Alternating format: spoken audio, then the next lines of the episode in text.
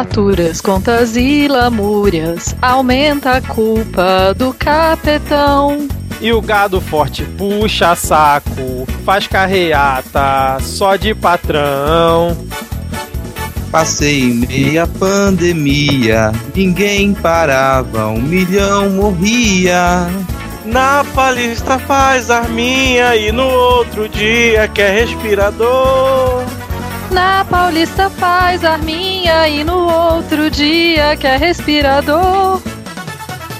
Faturas, contas e lamúrias, aumenta a culpa do capetão. E o gado forte puxa saco, faz carreata só de patrão. Passei em meio à pandemia, ninguém parava, um milhão morria. Na Paulista faz arminha e no outro dia quer respirador. Na Paulista faz arminha e no outro dia quer respirador. Bati aquela frigideira, vai ter panelaço a quaresma inteira, é toda noite de quarentena, menos quem escuta o voo. Bati aquela frigideira, vai ter panelaço quaresma inteira, é toda noite de quarentena, menos quem escuta o voo. Bati aquela frigideira, vai ter panelaço a quaresma inteira. É toda noite de quarentena, menos quem escuta vô.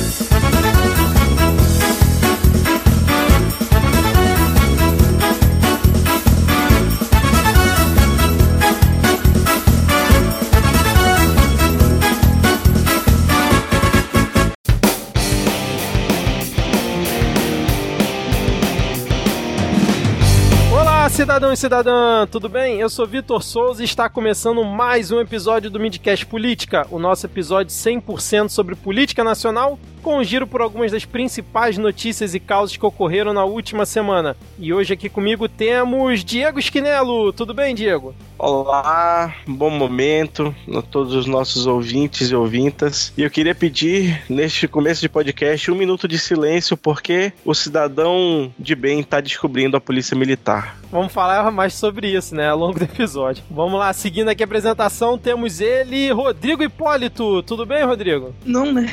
Não, só dizer que se semana passada eu tava amando os meus vizinhos, agora eu quero que eles morram. Não, cara, na verdade, semana retrasada. Semana passada já tava querendo É. matar ele. Ah, né? já tem duas semanas já que eu tô com esse sentimento alegre e positivo dentro de mim. Imagina no final da quarentena, hein, cara? Que maravilha. Bom, e completando aqui o nosso quarteto de hoje, temos uma convidada especialíssima. Temos a honra de receber aqui no Midcast Política Tupá Guerra. Seja muito bem-vindo e, por favor, apresente-se para os nossos 10 ouvintes, para quem por acaso ainda não te conhece. Olá, boa noite, gente. Primeiro, muito obrigado pelo convite. Acho demais ter a oportunidade de falar de temas que não são exatamente capetas. Então, muito prazer a, a todos os ouvintes. Meu nome é Tupá Guerra, eu sou historiadora. Eu trabalho, a minha especialidade, eu trabalho com história antiga, manuscritos do Mar Morto e demônios. Ou seja, nada a ver com política nacional. Mas eu, assim, historiador é um bicho meio metido, né? A gente tende a, a meio que aprender muito sobre o contexto atual e etc. Então, o historiador gosta de falar dessas coisas em geral. Eu acho que política nacional e demônios tem tudo a ver, cara. Tá ali, ó. Eu acho, ó. eu acho que os demônios são muito mais legais. eu acho que, acho que é um insulto aos demônios o que você tá Eu fazendo.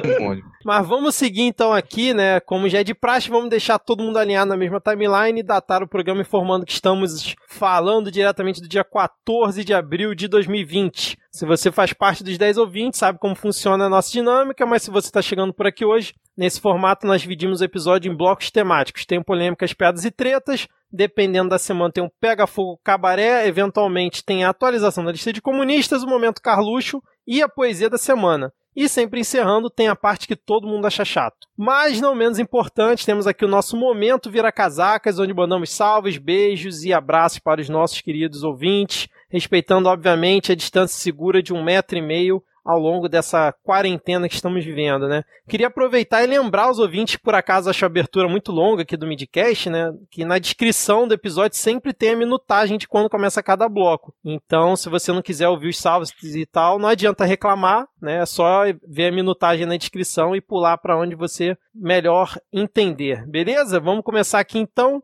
mandando um salve para o queridíssimo André Escobar, lá do Treta Talks, que ele também mandou um salve para todos nós. Um salve para o Flávio Alan, que pediu uma nota de repúdio quádruplo aos seus conterrâneos paulistanos que participaram da Carreata da Morte no último final de semana lá em São Paulo. Um salve, na verdade não, um opa para o Rui Bittencourt, né, e para a convidada maravilhosa que está participando aqui do nosso humilde podcast hoje e um salve para o Jorge Alfradic. Tupá, você consegue seguir aí pra gente, por favor? Claro. Eu gostei já dessa coisa de começar com salves, um cheiro, um beijo, enfim, para as pessoas, né? Então, primeiro começar um salve para Lívia Santos e para o Rafael Thompson, para Luísa RPM, acho sempre curioso, né?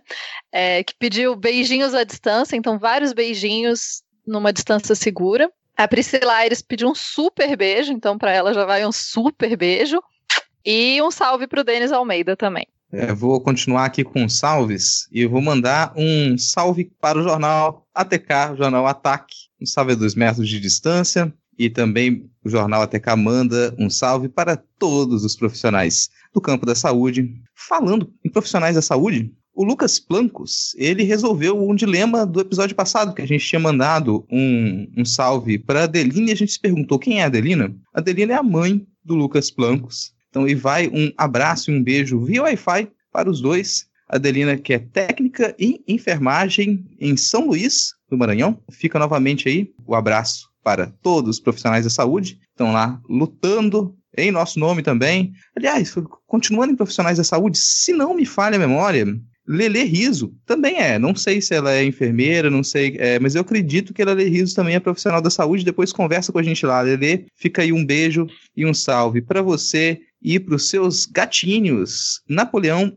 e Josefine. Também para a Clara Vitória e a sua gata, melhor, a Clara Vitória, que é a gata do Clériston Costa. É assim que eu gostei que o nome da gata veio primeiro. Primeiro bicho, depois humano. E... Não, e ela tem perfil no Twitter, cara. Melhor ainda. A TL dos pets no Twitter é um espetáculo à parte. Então, seguindo, um salve para a Juliana Marins. A presidenta autoproclamada do Vale pediu um beijo molhado jogado de longe e nos agradeceu por tudo. A gente que agradece pelo seu carinho sempre, toda semana aqui conosco. O Lucas Soares pediu um forte abraço, porém de longe. E a.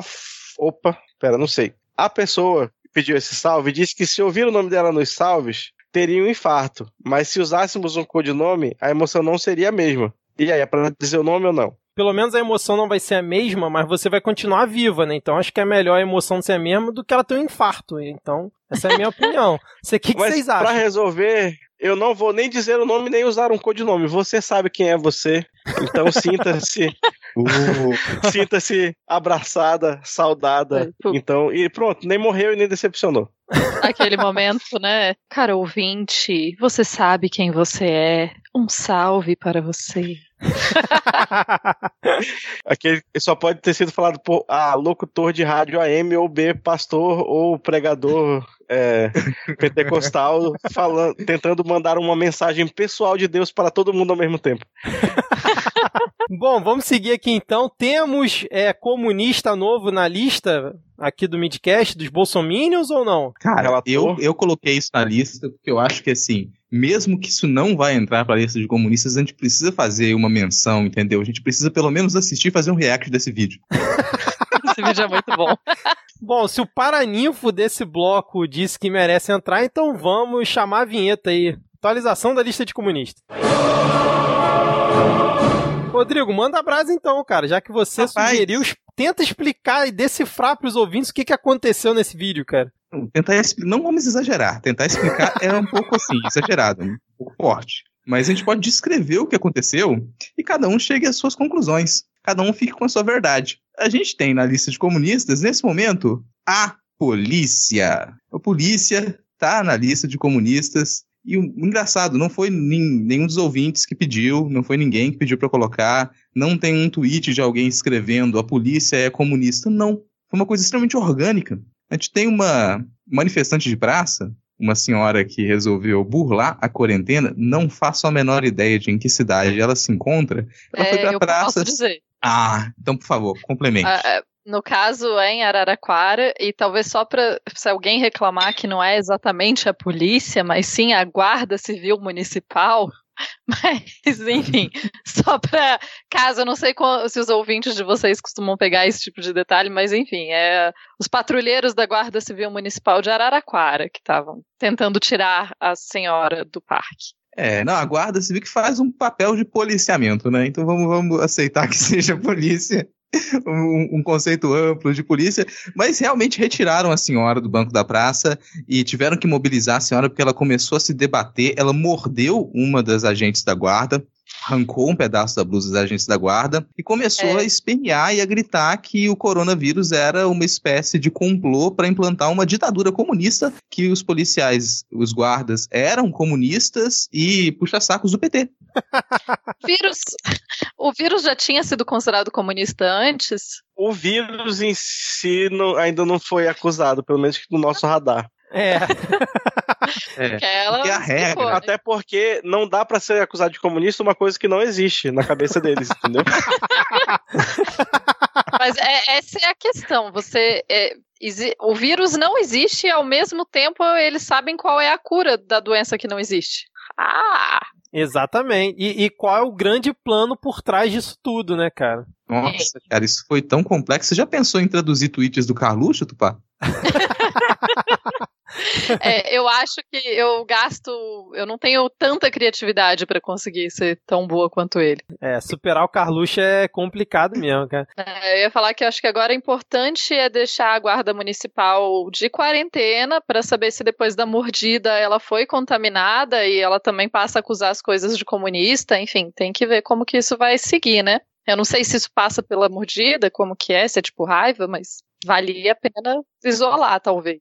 Agora, o Diego comentou na abertura dele. Esse é um dos vídeos que mostra que o cidadão de bem está descobrindo a polícia, Diego. Já quer comentar agora? Ou você quer falar mais pra frente? Não, pode ser agora, mas assim, esse não, não, não chega assim no, no na, na verdade da coisa. Mas tem uns vídeos aí, tipo, entre as, sei lá, 10 a 15 fake news que mamãe recebe por dia, né, oito falando mal da China e as outras sete falando mal do João Dória, hoje ela, ela recebeu um da PM de São Paulo sendo a PM de São Paulo, né? Como ela sempre foi, desde sei lá quando, e como ela continuará sendo, pelo menos no futuro próximo. E assim, oh meu Deus, as pessoas, não, a liberdade de ir e vir, a Constituição, e não sei o que. Cara, é a polícia militar. Nunca existiu nada disso no, no dicionário da Polícia Militar. O que, que estão reclamando? Ah, a Polícia Militar não respeita a lei. Sério. É, é, como o pessoal que pede intervenção militar, aí a polícia militar vai lá e impede eles de fazerem manifestação e eles acham ruim. Eu, eu não entendo. Mas tem o desejo atendido imediatamente e acha ruim. Cara, confessar uma, uma piada interna que passa pela minha cabeça de, de historiador da arte, né? Toda vez que, que alguém fala em intervenção militar, tem uma parte lá no fundo da minha mente que ela sorri, porque ela acredita que isso é uma piada, que ela pensa, ah, tem intervenção pública, intervenção urbana, intervenção rural. Nossa, intervenção militar deve ser algum tipo de instalação de arte feita por militares. Nossa, caraca, Rodrigo. Porra. que pariu. Pô, agora, toda vez que eu ver as pessoas pedindo intervenção militar, eu vou pensar nisso. Obrigada, vai ser bom. É um alento. Eu queria sugerir aos ouvintes, sempre que vocês, já que a Tupá comentou isso, sempre que vocês verem alguém no Twitter pedindo intervenção militar, marca o Rodrigo na publicação, arroba lhama na lama. Fica aqui a dica para os ouvintes. É, marca que eu vou poder fazer uma descrição de alguma performance como se fossem militares. Bom, mais algum comentário aqui na lista de comunistas ou podemos seguir para o próximo bloco? Podemos seguir, não? Por mim, pelo menos. Sim. Bom, vamos seguir então aqui para o próximo bloco, que é o Polêmicas, Piadas e Tretas. Bom, começando aqui esse nosso bloco, temos aqui novamente Camarada Maia voltando aqui ao Midcast Política, porque acho que foi um dia depois da nossa gravação, ou no mesmo dia, a gente acabou não incluindo na pauta semana passada, ele incorporou ali o canarim pistola, né, ou como você quiser preferir, cortando um deputado que estava fazendo um disclaimer sobre a pandemia, de que estava tudo meio exagerado e que o isolamento tinha que ter, né, um relaxamento, que senão a economia podia sofrer e tal, não sei o quê. Aí acho que a gente pode até fazer um jogral aqui rapidinho, né? O Rodrigo pode ser o Rodrigo Maia e o Diego ser aí o deputado, o Atupá se quiser participar. Só pra gente ver qual foi a sequência que eles falaram. Era, lembrando que era uma sessão da Câmara dos Deputados que eles estavam fazendo uma votação lá. E aí, quando em um certo momento o Rodrigo Maia fez a seguinte intervenção. Posso ser o Rodrigo Maia? Posso ser o Rodrigo Maia? Pode. Quem vai querer ser o deputado só pra falar não? eu vou tentar Fala. pegar aqui, eu vou tentar falar junto com ele no vídeo, vamos ver se vai. Vai lá. tá eu bom, tá bom. Nós temos hoje no país condições de colocar para tratamento, já no primeiro momento, a hidroxicloroquina e a azitromicina para os doentes do coronavírus. Isso com certeza seria um sucesso no tratamento dessa doença. Você é médico? Não. Ah, tá, só pra saber mesmo. É, é, o Vocês repararam que isso é praticamente um haikai, né, gente? Assim, isso, é, isso é um haikai. Você é médico? Não. Não. Ah, tá. Só pra saber. É um haikai. É, Rodrigo, perdoa a minha ignorância. O que, que é haikai? Cara, haikai é um, é um poema curto oriental. Ah. Ele tenta ele tenta condensar em, em pouquíssimos, pouquíssimos, versos assim uma, uma expressão mais complexa assim. Então é, você é médico? Não. Ah tá, só para saber. Aí você já entende todo o contexto que está ali contigo. Em geral, o haikai são três, né, três versos assim, não a, o mais a estrutura mais formal de um haikai, assim. Meu pai escreve haikais. Rapaz, mas esse programa hoje tá fenomenal nesse começo, hein, cara? Eu tentei fazer o de, o de entendido aqui, não perguntei, né, pra passar tipo assim, mas que bom que o Diego perguntou e tirou minha dúvida também. É que volta e meia fica eu e o Vitor brigando com o vocabulário rebuscado do, do, do, do Rodrigo aqui. Exatamente. Mas assim, indo nesse assunto ainda, um negócio que eu tô gostando muito do, do Rodrigão Maia, e de uma galera também, que é, ter perdido a paciência, cara. Tipo, cara, isso tá fantástico, a galera não tem mais paciência com nada. O embaixador da China não tem paciência, sabe? É secretário sem paciência, é cientista sem paciência. Está lindo, assim. Acho que perdendo a paciência a gente consegue fazer alguma coisa. Não, só, só pra, antes da Tupá falar, só pra corrigir aqui que eu falei que ele tava querendo lutar contra o isolamento, mas não, né? Ele tava defendendo o uso da hidroxicloroquina. É que são tantos assuntos que a gente acaba confundindo. E só pra deixar a observação, o deputado é o Reinhold Stephanie Júnior, do PSD do Paraná. Saúde. é, eu diria que o Rodrigo Maia teve outra esses tempos também, né? Além dessa de você é médico, teve um outro que ele também deu um, um corte, assim, nas pessoas. Falou, ah, você sabe desse assunto aí? Não sabe? Ah, tá bom. Foi com o Dudu também, que ele deu um corte lá falando, ah, os ricos, os milionários fazem Isso. muito pelo país, podia fazer mais. Isso, esse mesmo. Bom, vamos seguir então aqui, que é, tivemos aí no, na última semana e no final de semana novos rolés do Pandemito, né, cara? Ele foi passear pela padaria, tomar ali um cafezinho, comer um, um pão na chapa, tirar pão foto doce. com a galera. Pão doce, é. Foi um pão doce? Achei um pão que tivesse sido um Foi um pão doce. É porque, assim, gente, eu não falei isso, né? Mas eu moro na cidade na mesma cidade habitada por esse energúmeno. E, inclusive, tem uma piada recorrente aqui na cidade que o pessoal estava falando que o governador de Brasília.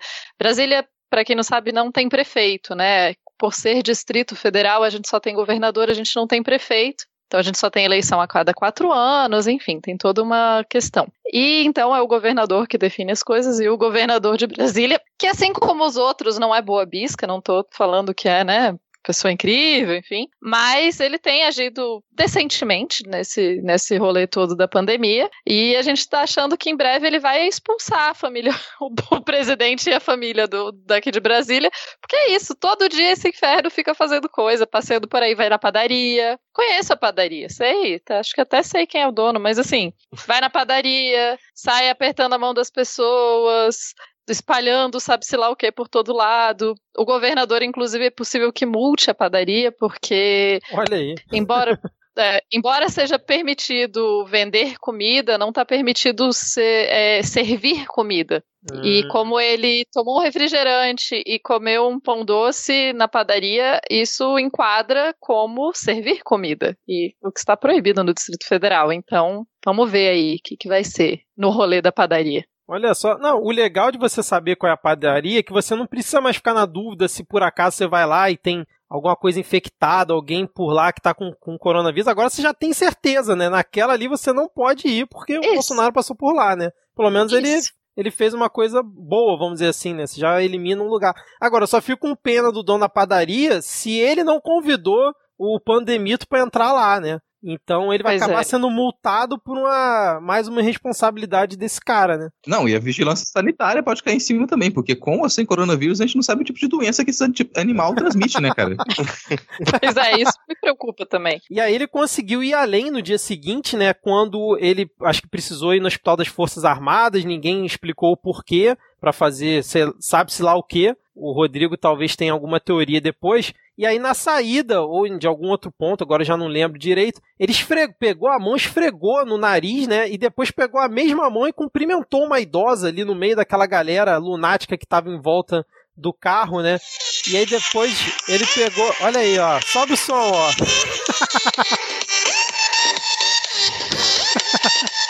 Exatamente.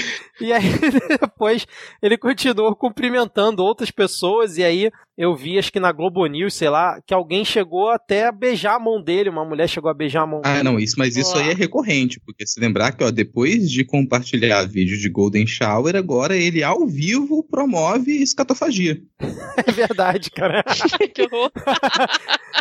E aí, não satisfeito no dia seguinte, ele complementou essa tríade dele aí, participando de uma live junto com manifestantes na Avenida Paulista, que eles estavam protestando contra o João Dória, querendo a prisão do João Dória, fechando a Avenida Paulista, impedindo o tráfego das ambulâncias. Cara, inacreditável, né? Não, aí você vê o tempo livre que o presidente tem. Porque assim, ele tá fazendo um FaceApp com pessoas aleatórias, que, pessoas que ele não conhece, no meio da Paulista, cara, que tempo livre, né? Mas é isso aí, sabe o que ele quis dizer pra gente, Vitor? Você não tá pegando o subtexto disso. O que ele tá falando pra gente é, enquanto a gente tá em isolamento social, em quarentena, a gente não tem que trabalhar. Inclusive, ele não tá trabalhando. Ah, entendi, uhum. cara. Olha mas, só, mas hein? Mas ele não tá em isolamento social, esse é o problema. Pô, estragou minha teoria, mas tudo bem. Fica, fica, fica a mensagem engraçada final, né? Isso aqui é um bloco de polêmicas, piadas e tretas, então a gente não precisa fazer sentido. Foi mal. É, tem, ele pode não estar tá em isolamento, mas ele está claramente doente em tratamento, né? Porque ele está indo no hospital de vez em quando fazer nada e ontem ele saiu para dar uma caminhada e aparentemente está com alguma coisa que causou um cansaço ali, que uma caminhadinha de 10 minutos teve que ficar sentado na sarjeta por 15. E, e com as pessoas tentando esconder, né, cara? Então ele pode não estar em isolamento social, mas ele está sim de atestado médico e por isso não está trabalhando. ah, tá. Tá explicado agora. Sempre tem a teoria, vai que ele é muito amigo de alguém que trabalha no hospital e por algum motivo ele tem que ir lá né? Hum. Obviamente não é isso. Então, não sei qual outro, não sei, a gente pode pensar em motivos para visitar o hospital. Será que ele está tentando um atestado para, tipo, fugir do trabalho? Mas acho que não tem mais nada a comentar, assim. É muito frustrante, além de tudo, né? É muito frustrante morar na cidade que esse inferno fica andando por aí, como vocês devem imaginar. E ao mesmo tempo, mas assim, é muito aplaudido. A cidade votou em peso nesse ser humano, então não tem nem muito o que falar, assim, né? Tipo, boa parte da cidade acho que concorda com. Embora a última vez que eu saí na rua, o que já tem um certo tempo, é, a última vez que eu estive do lado de fora, a cidade estava bem vazia, assim, realmente tinha poucos carros. Claro, na parte central da cidade, que é a parte que tem mais dinheiro da cidade, né? E nas cidades satélites, algumas delas, inclusive, são mais antigas do que Brasília. E elas são mesmo como outras cidades, boa parte delas. Só que não são outras cidades, são cidades satélites elas, bom, enfim, nessas você não tá tendo muita diminuição, mas assim, eu passei num bairro aqui, num, num, vou chamar de bairro, num lugar aqui perto de casa, e tava passando um caminhão dos bombeiros com áudio assim dizendo: "Voltem para casa, fiquem em casa, ajudem os bombeiros, por favor, fiquem em casa. Nós estamos aqui fora para ajudar a comunidade não saia, enfim. Agora, Tupá, você assistiu a entrevista do Mandetta no Fantástico? Assisti porque a gente ia gravar esse podcast. Ah, olha aí, ó. Ah. Preparação aqui pro episódio. Tá vendo aí, Rodrigo? É que eu sou convidada, né, gente? Tem que fazer. Ah, entendi. Quando é, quando é de casa aí não, não precisa, né? Não, precisa, eu, mas assim, eu, por exemplo, não assisti. Então, Tupá, depois da entrevista pro Fantástico, o Mourão disse que o Mandetta cruzou a linha da bola fazendo um, é, uma referência a uma expressão do polo. Cara, do polo. Quem joga polo no Brasil, cara? Mas eu quero saber. Quem conhece isso, né? Eu achei é, incrível ele usar essa expressão. Mas Sim, aí, eu, eu, eu, quando vi cruzou a linha da bola, eu tentei fazer alguma correlação com futebol, não entendi, fui ler a reportagem e diz que ele utilizou uma expressão do polo, que é para indicar uma falta grave. Aí eu queria saber de você se você acha que realmente o Mandetta fez uma falta grave é, nessa entrevista do Fantástico ou se você viu de alguma outra forma as declarações que ele deu lá. Quanto eu posso falar mal do Mandetta? À vontade. Então, assim, primeiro, eu diria que o Mandetta fez uma falta grave quando ele colaborou com o sucateamento do SUS, quando ele é, mandou embora, colaborou, foi primordial também para mandar embora os médicos de Cuba que estavam aqui. Quando ele, enfim, quando basicamente ele tomou todas as atitudes que ele tomou até o momento que começou a pandemia como ministro. Na verdade, mesmo depois de começar a pandemia, eu diria que ele continua, continua cruzando a linha da bola no momento em que, sabendo de como a doença estava se espalhando pelo mundo, ele não preparou o país, né? Tipo, não, não comprou coisa para fazer teste, não, enfim. Então, as, eu tenho milhares de críticas ao Mandetta. Eu realmente. É, é, é falha, né? Nesse momento a gente está tendo que achar algumas pessoas relativamente sensatas. Então eu vejo que na entrevista do Fantástico especificamente, o Mandetta não. Eu acho que ele foi muito brando. Ele escolheu muito bem as palavras, fez uma pequena menção ali falando: ah, porque é um absurdo as pessoas irem em padarias. Essa parte foi boa. Se é que você me entende. Falou que fica difícil para a população, realmente fica difícil para a população saber em quem confiar quando cada pessoa do governo fala uma coisa diferente. Mas lembrou que os governadores é que estão certos e é para as pessoas obedecerem os governadores dos estados e os prefeitos. Então, assim, eu acho que ele fez o mínimo. Eu não acho que ele cruzou a linha da bola. Agora, conhecendo a criatura que é presidente da República, a criatura se dói por muito menos, né? Então, assim, a impressão que eu tive só é que, cara, o Mourão tem que ficar, ai, tadinho, não, não pode cruzar a linha da bola. Parece que a gente tá falando com uma criança, assim, né? Tipo, não, não fala assim com ele, ele vai ficar chateado. E você pensa, gente, mas é tipo, é um adulto, né? Assim, não uhum. sei, não. eu achava que, é, sei lá, né? Achei errado. É não, e aí, só complementando a fala dele, foi assim, ó, é uma falta grave no polo, nenhum cavaleiro pode cruzar na linha da bola. Ele pode acompanhar lado a lado. Ao cruzar a linha da bola, você comete uma falta, dá um cartão. E eu espero que o nosso ouvinte general Hamilton Mourão tenha ficado feliz, porque a gente usou a expressão dele várias vezes aqui nesse episódio. Então, fica aí um abraço aí pro Hamilton Mourão. Mas assim, é, só duas coisas. A primeira é que para você, Bolsominion, que por acaso ouve esse programa, para de procurar a linha da sua camiseta polo, não é disso que ele tá falando. E para o, resto da sociedade, poderia ser uma expressão do futebol também, porque cruzando a linha da bola, depois lá na, perto do goleiro, você fica impedido. Foi isso que eu entendi antes de ler a reportagem, inclusive. Ah, tá. Imaginária da boa. É verdade, cara. É, mas, a, mas ele, ele quis confundir o eleitorado dele, fazendo todo mundo ficar virando a camiseta polo de, aos avessos. Mas, cara, eu imagino a cabeça do Mandetta, assim, obviamente, como todo, todo mundo sabe, não é fluxo cheiro, mas tá fazendo o mínimo do mínimo do mínimo. Mas eu fico imaginando a pressão que esse cara tá vivendo o dia inteiro, todo mundo martelando na cabeça dele, e ele fica, caralho, eu tenho uma fodendo pandemia para gerenciar e ter que ficar pisando em ovos para não machucar o ego frágil da, da, da, da criança mimada que, que é chefe dele, saca? Ele, ele deve estar tá com muito, muito menos paciência do que o Maia. É verdade. A coisa, né, do. É, ele falou, né? Ele falou, só quero trabalhar em paz, gente. tipo, tem uma. de socorro, né, cara? tem uma pandemia acontecendo e eu não tenho tempo para tipo pensar que e o melhor é ah não, mas é porque ele é muito estrelinha, gente. Vocês sabem disso. Ele tá querendo atenção. Ele inve... talvez a pandemia tenha sido inventada pelo Mandetta para conseguir atenção. Vocês já pensaram nisso? Para tentar concorrer em 2022, talvez, né, cara? Pode Isso. ser tudo um plano, um grande plano, né, cara? Um grande plano do Mandetta com o Papa, os italianos e os chineses e a Globo. Rodrigo, e você, cara? Eu acho que o Morão ele exagerou um pouco. Acho que a expressão correta seria que a bola bateu acima do telhado, que é para usar uma expressão do squash, o pior esporte do mundo.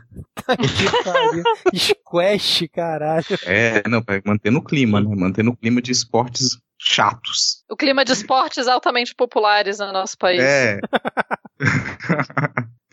Cara, eu, eu assisti a entrevista e eu fico, com, eu fico muito com a teoria de que ele tá tentando forçar a demissão também, cara. Aquela, eu adorei a passagem que o Mandetta ele especifica que as pessoas não deveriam ir a padarias. Isso foi lindo, assim. As pessoas não deveriam estar tá indo à padaria, e tem que ter uma fala uníssona, uma fala única. Para mim, ele está força, tentando forçar a demissão, quer ser demitido e não querem demiti-lo. É, é isso, assim, para mim isso tá, já está muito nítido. Agora, se ele for demitido, ele ganhou. Isso é uma situação Sim. estranha, né? Você vence se você for demitido. É. que é esse o caso. Porque o Bozo quer, já faz um tempo já, alguém para dividir a culpa. Não tem, não tem uma, uma um final positivo para essa pandemia. Vai ser ruim de qualquer maneira. E depois que ela passar, ou enquanto ela, ela crescer, com quem ele vai dividir a culpa? Enquanto o Mandetta tá ali, ele tem que pintar uma figura do Mandetta como alguém que pode receber mais culpa do que ele.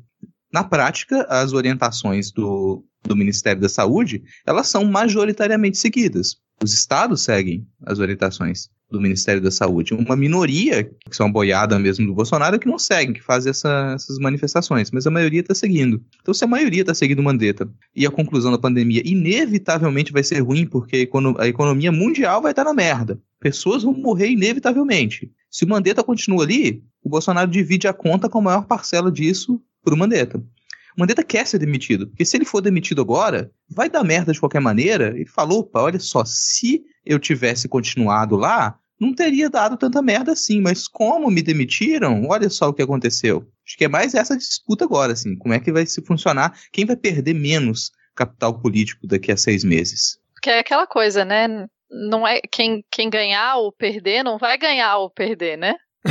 Vai todo vai mundo perder. perder. Já dizia.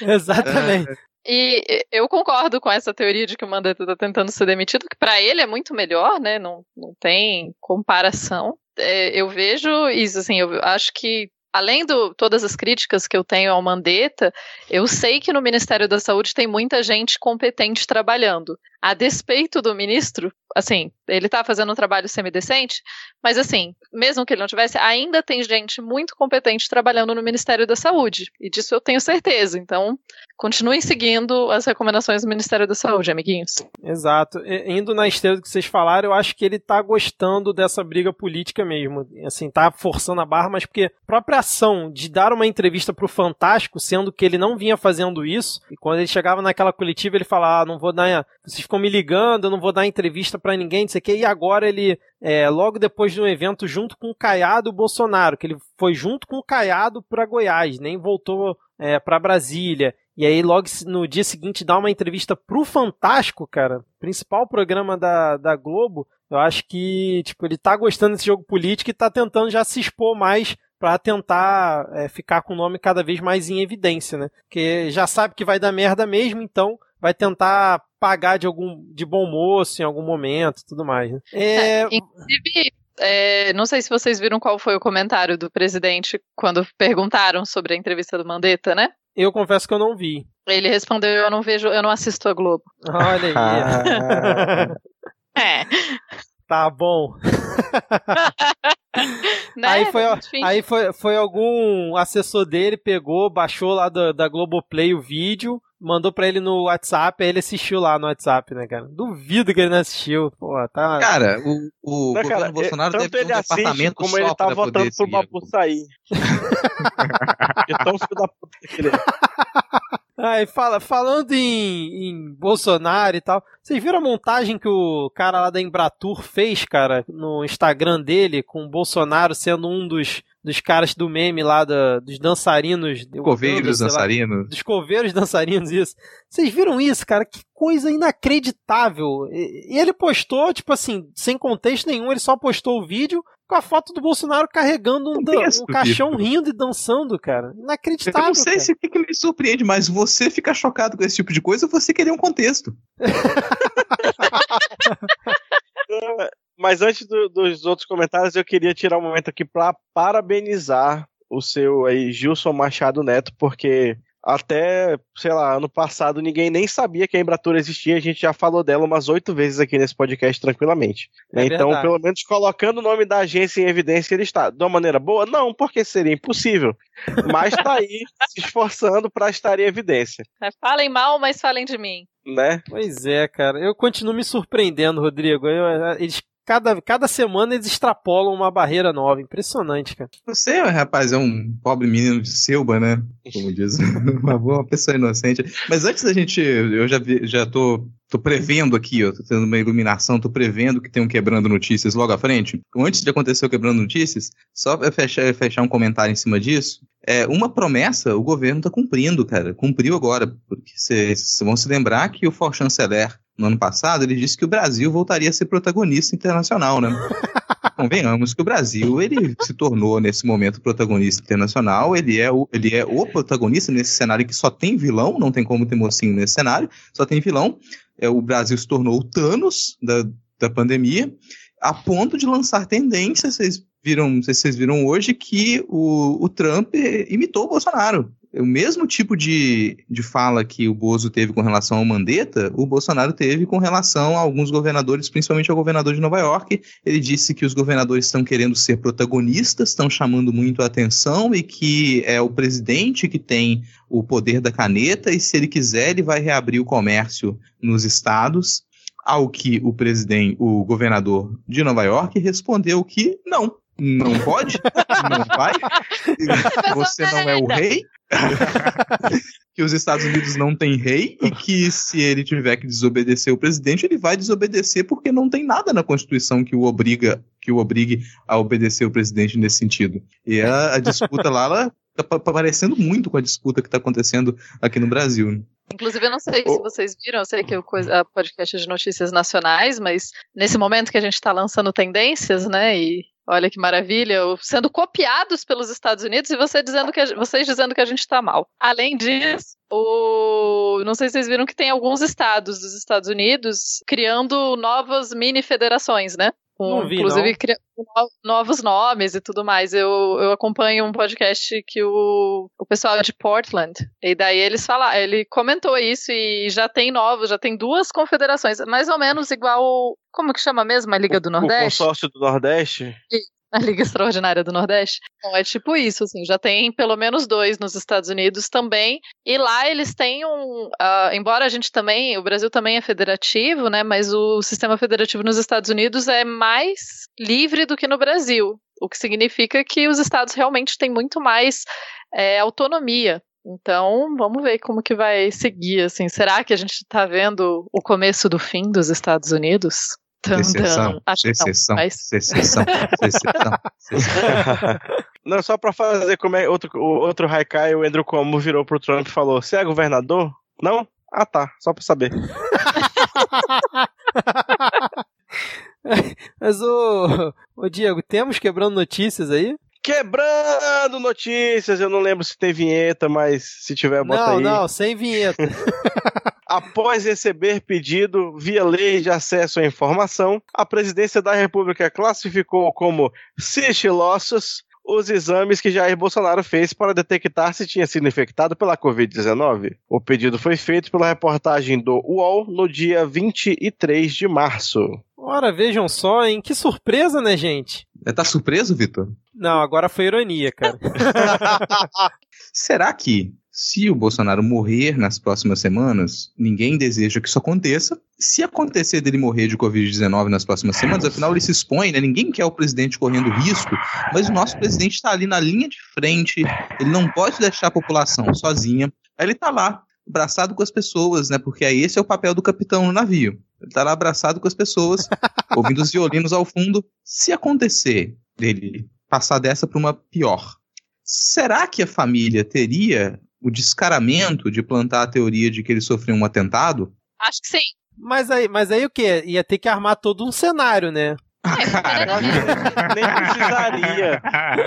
É, ele, ele, ele ia ser insta-mártir, assim, ia ser Bolsonaro guerreiro do povo brasileiro de norte a sul do país, assim. É verdade, cara. Um cara que enfrentou de peito aberto o coronavírus e não teve medo e lutou por nós. Acho que nem vai precisar, Foi envenenado. não. Eu Ou acho, isso. eu voto na teoria do, envena- do envenenamento, que é o mais fácil. Ou então falarem que ele embarcou em um desses aviões que vão lá na China pegar EPI, um deles simplesmente cair e aí falarem que o Bolsonaro estava dentro, talvez, quem sabe, né? Cara, Nossa, mas acho que isso é muito elaborado. Pela Venezuela. Começa a formar. Até que pariu. Agora, só uma observação que eu queria fazer. Vocês acham que essa última visita do Bolsonaro na- no Hospital das Forças Armadas foi tipo aqueles vilão de desenho animado que ele foi lá pra pegar o exame, rasgar na frente de todo mundo e falar: haha, agora vocês não têm mais como divulgar o meu exame, tá aqui, ó. Aí jogou no lixo assim, acendeu um fósforo, jogou, pegou fogo e ele acha que ao eliminar aquela cópia, simplesmente sumiram as provas de que ele realmente tem coronavírus. Vocês acreditam nisso? Faz bem a cara dele, eu acho, cara. Não, cara, ele foi lá pegar a dose mensal da quimioterapia, do câncer no, do, do intestino, e pegar a dose de cloroquina. Caralho, cara. Mas eu acredito que ele tá verificando onde que vai ser, onde que ele vai ser internado. Tem consciência de que ele tá contaminado mesmo, em qualquer momento ele pode ser internado, ele tá escolhendo onde que ele pode ter mais sigilo, preparando já todo o cenário, é aqui que eu vou, é aqui que eu vou ficar? Será que é aqui que eu vou morrer? Vai ser mais ou menos, é Eu- mais ou menos esse clima. Eu acho, eu fico decepcionada com o vírus, porque vamos contar o tempo que teoricamente ele já está contaminado é muito tempo, gente, já já já está se recuperando. Tem a É. teoria de que na verdade o vírus ele se mutou com, com as células do Bolsonaro e quem na verdade está comandando a gente é o vírus, né? Que ocupou especificamente a área do, do cérebro ali. E, e A área da onde? é onde ficava o cérebro antigamente. Ah, ok. Tem um Mas- mas pedaço tinha vazio, o, o vírus conseguiu se reproduzir bastante ali. e daí, a partir disso, o- aquele pronunciamento de um tempo atrás comprova isso, de saiu nas ruas. é, obviamente é o vírus falando. Caraca. Cara, eu não tinha pensado nisso, cara. Bela o vírus tá, tá igual aquele, aquele fungo que infecta as formigas, gente. É esse mesmo, essa é a base da Gente. teoria. Eu não quero puxar mais, tipo, eu sei que a gente já tá com muitas teorias aqui, mas essa fala do Tupá, ela acabou de me refrescar a memória. Isso me trouxe na memória aquela foto que o perfil do Bolsonaro compartilhou no Dia das Crianças do ano passado, do Bolsonaro com o pai dele, e as pessoas recortaram a imagem do Bolsonaro. Procurem essa foto e percebam que ele é idêntico ao Voldemort. Depois de transformar. É idêntico. Não, não tô Mas zoando, quem? não. Você vai ficar Quem? O Bolsonaro, o Bolsonaro pai dele? quando criança. Bolsonaro quando criança. É, é assustador. Se você quiser dormir essa noite, não aconselho que você procure a foto. Não aconselho, porque é assustador. É uma foto em preto e branco, já antiga, e nitidamente o Bolsonaro é o Voldemort. E isso explicaria tudo. Isso explica por que, que o vírus contaminar o Bolsonaro pode não mata. crer, cara. Isso explica por que, que a gente tem vários Bolsonaros, porque a alma dele foi dividida ainda quando criança. E ela continuou a ser dividida pelos 50, 60 anos seguintes. Então hoje a gente tem, sabe-se lá quantos Bolsonaros espalhados por aí como Horcruxes. E toda vez que um deles morrer, ele surge a partir de outro Horcru- Horcruxes, cara. Isso é muito assustador. Caralho, eu acabei de ver a foto. É essa que eu mandei no chat aí, cara. É essa mesmo, assim. Olha, Caraca, olha o rosto do Bolsonaro mesmo, e disse não é o Voldemort. Inclusive foi matando esse peixe aqui que ele fez a primeira Horcrux. É, já que a gente está falando de comandantes mundiais, né, presidentes, etc., vocês viram o governo do Chile, é, o, o pronunciamento do pessoal do Chile falando que eles estão contabilizando entre a, o. Pra estatística de pessoas curadas, eles incluem as pessoas que morreram. Governo cara. Pinheira mostrando mais uma vez que manja das matemáticas, né? Já tava manjando das matemáticas aí na, na, na Previdência lá do Chile, no, no- co- contra os protestos, agora tá manjando das matemáticas na saúde também. Com certeza, eles. Porque, de acordo com eles, quem morre é, não tá transmitindo mais, logo está curado. Realmente faz algum sentido, né? Tal- talvez seja o conceito de curado que a gente não tá conseguindo chegar na magnitude, na, na genialidade dessa. Mas, assim, Assim, eu, só- se a eu gente só for queria pensar ser que um morte pouco é mais. libertação, Não, Perdão, ele não, eles não usaram o termo curados, eles, ele usou recuperados. Sendo um pouco mais técnico, eu pedi, queria pedir pro Pinheira para dar um beijo de língua em algum cadáver que morreu com Covid, pra ver se ele não é infectado, ô filha da puta! Porque, desculpa, ah, não são mais infecciosos. Como não? É por isso que no mundo inteiro não tá podendo fazer velório? Tá sendo de caixão fechado? Ô caralho. Mas, ah, não, Diego, você tá, você tá sendo injusto, cara. O vírus, ele é tipo peixe, é inteligente. Tá, tá viu que o bicho tá morto? Você acha que ele vai ficar lá no cadáver? Não, cara. Ele vai pegar ali um veículo e sair fora daquele ambiente. Um veículo, caralho.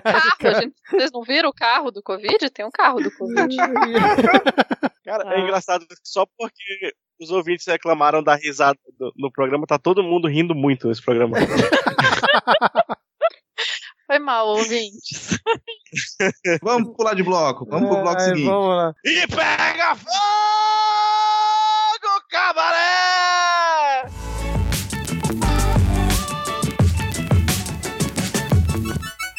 Bom, já que nós estamos falando de Harry Potter, eu queria trazer aqui um outro clássico da literatura infanto-juvenil e, e chamar ele mesmo, o- a rainha vermelha do governo Bolsonaro, Onyx, que nunca mais apareceu, mas agora resolveu aparecer com esse belo cosplay de Helena Bonham Carter, dizendo sobre o Mandetta: Eu teria cortado a cabeça dele. Não, e o melhor é que foi num áudio vazado, né, cara? Pra um re- Vazado, né? É, vazar, né? aspas, Vazado. vazado. Pra um repórter da CNN Brasil que pô, fez toda uma pompa e tal, não sei o quê. O áudio vai conseguir aqui em primeira mão, né? Uma conversa entre Osmar Trevas e o Onyx e tal, não sei o quê. E todo mundo achou de boa, divulgou, virou notícia em todos os lugares. Mas quando foi na época do Intercept, né, cara? Nossa, mas que absurdo que estão fazendo e tudo mais. Só pra fazer essa comparação aqui, né, cara? Porque no fim das contas os dois foram vazados do mesmo jeito, né, cara? Não teve um Cara, hacker? É, pois é. Como é que era um o, nome do hacker lá de Araraquara? Não é o nome de uma cor? O vermelho. Vermelho? Vermelho aí, da rainha de de volta. copas? Ah, tudo se encaixa. Araraquara, rainha Araraquara, de copas, sempre na vermelho, vanguarda. hacker. Tudo faz sentido, foram os comunistas. Mas, bicho, isso me lembrou, assim, pra quem não, não acompanhou, mas ah, a gente tá zoando que foi um vazamento, porque supostamente o, o Onyx, ele atendeu o celular e esqueceu de desligar, né? E aí vazou o áudio. Engraçado é que eu não vou dizer em que empresa que eu tava quando eu fiz isso, mas é, eu já usei dessa estratégia também, porque eu fui conversar com a minha chefe, eu tava ali entre a chefe e funcionários que eu organizava, e o pessoal tava com muito receio do que, que ia acontecer numa certa situação, o que, que, que a chefe ia, ia falar. E eu usei essa mesma estratégia, assim. Eu atendi um telefonema e deixei o celular sobre a mesa para a equipe que estava em outra sala continuar acompanhando o que a gente estava conversando. Super funciona. Super aconselho a fazer esse tipo de espionagem. Caraca, cara. Então quer dizer que você pode ter sido um inspirador para os Marterra e Onyx Lorenzoni, é isso? Deus queira que não, mas assim, cara, é esse, é esse tipo de vazamento com o qual a gente está lidando. Toda vez que vocês escutam falar de que vazou tal informação do governo, é o próprio governo que divulgou aquela informação. Eles já estão. Isso mostra um pouco de desespero também, que é uma coisa que a gente tem comentado desde o começo desse ano, lá muito distante, quando esse ano começou. A gente já comentava isso, que o governo tem repetido as estratégias de desinformação e e guerra informacional, né, manipulação da mídia, eles têm repetido as estratégias que eles utilizavam. E no atual cenário, talvez essas estratégias não surtam tanto efeito. Um ano, um ano e meio atrás, quando o governo vazava uma informação para poder manipular a imprensa, a imprensa caía direitinho. Só que todo mundo perdeu a paciência. As pessoas já não caem nisso mais. Quando eles de propósito vazam, ah, o Bolsonaro vai demitir o Mandetta. Ano passado, quando vazava que ia demitir alguém, e aí toda a empresa dava a notícia e logo em seguida o governo desmentia para uma semana depois confirmar que era isso mesmo e a imprensa ficar como imprensa tirava a credibilidade da imprensa, agora isso não funciona mais, sabe? Ninguém mais dá, você perceber, pouco se deu atenção para esse vazamento proposital do Onix.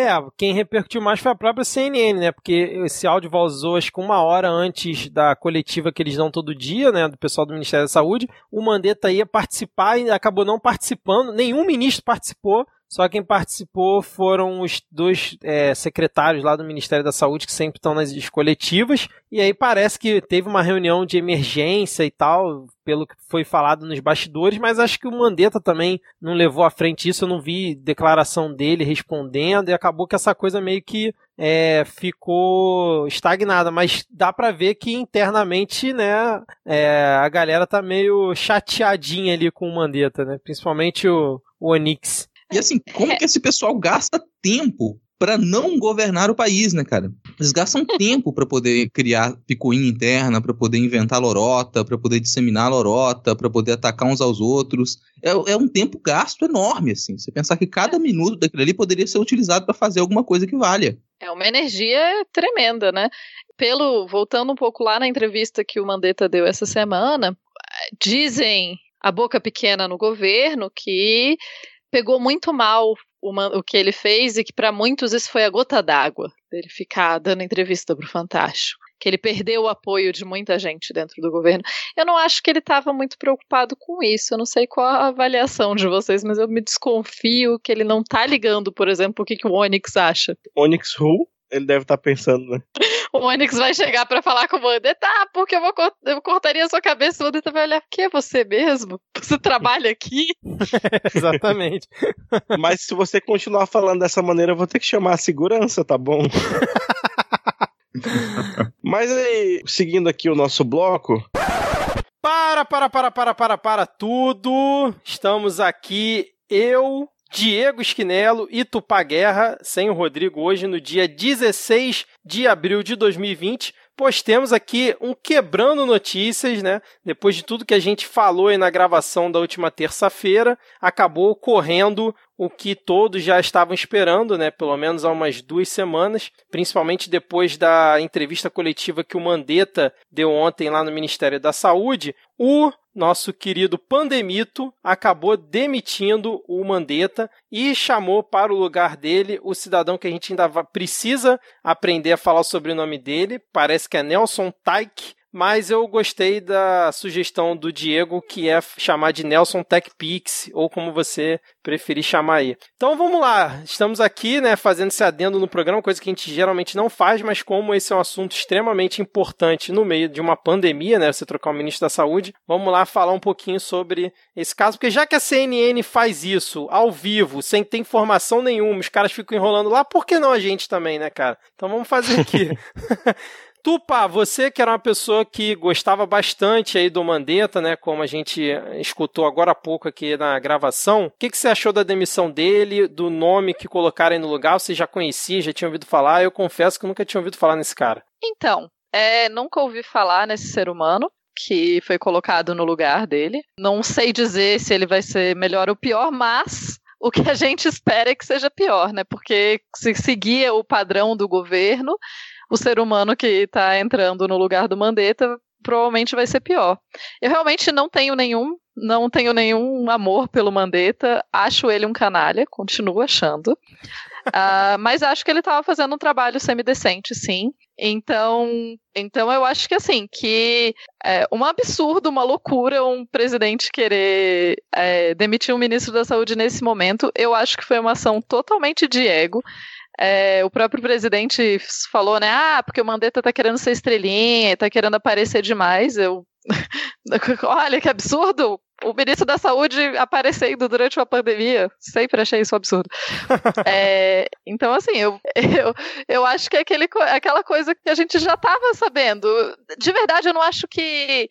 Eu não acho que imediatamente vai piorar super a nossa situação. Mas eu posso estar errada, né? Eu espero não, mas. E você, Dio, o que, que você acha, cara? Primeiro eu quero fazer aqui uma denúncia que o, o, Bolsonaro copiou o governador do meu estado, que já tinha demitido o secretário de saúde daqui semana passada.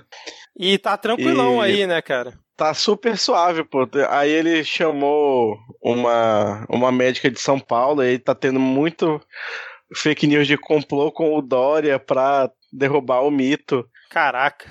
Porque ele chamou a, a mulher que é de São Paulo, é engraçado, o sobrenome dela é até Papais, aquela marca de, de cadeado. Olha só.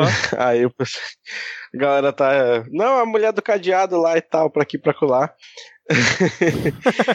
e, mas assim, ainda nem sei o que, que dizer do, do trabalho dela, no caso. Mas sobre o, o menino TechPix aí, assim, não se espera muita coisa, só espero que não seja tão ruim quanto quando mudou do Vélez pro Weintraub, assim, né? Espero que seja um- uma diferença menos gritante, assim, em questão de quem é pior. Mas, assim, de, de cara, o que dá pra, pra saber é que o cara nunca viu o SUS na vida, né? Nunca trabalhou 10 minutos no SUS. É, vem aí de, de, de empresas de consultoria, de grandes redes de hospitais privados, então, é, para além da, da ação dele agora na epidemia, eu acho que a gente já pode esperar uma aceleração aí, né, do... Era o que o Mandetta ia fazer mesmo se não tivesse uma pandemia no meio do caminho, que é acelerar o desmonte do SUS. Só que agora com esse monte de lei de. De como é que é o nome, meu Deus? Estado de emergência, de, dessa da legislação toda, toda flexibilizada, eu acho que vai dar uma acelerada foda nessa questão. Então, é, vocês estavam comentando aí, né? Tipo, a gente nunca tinha ouvido falar muito desse cara.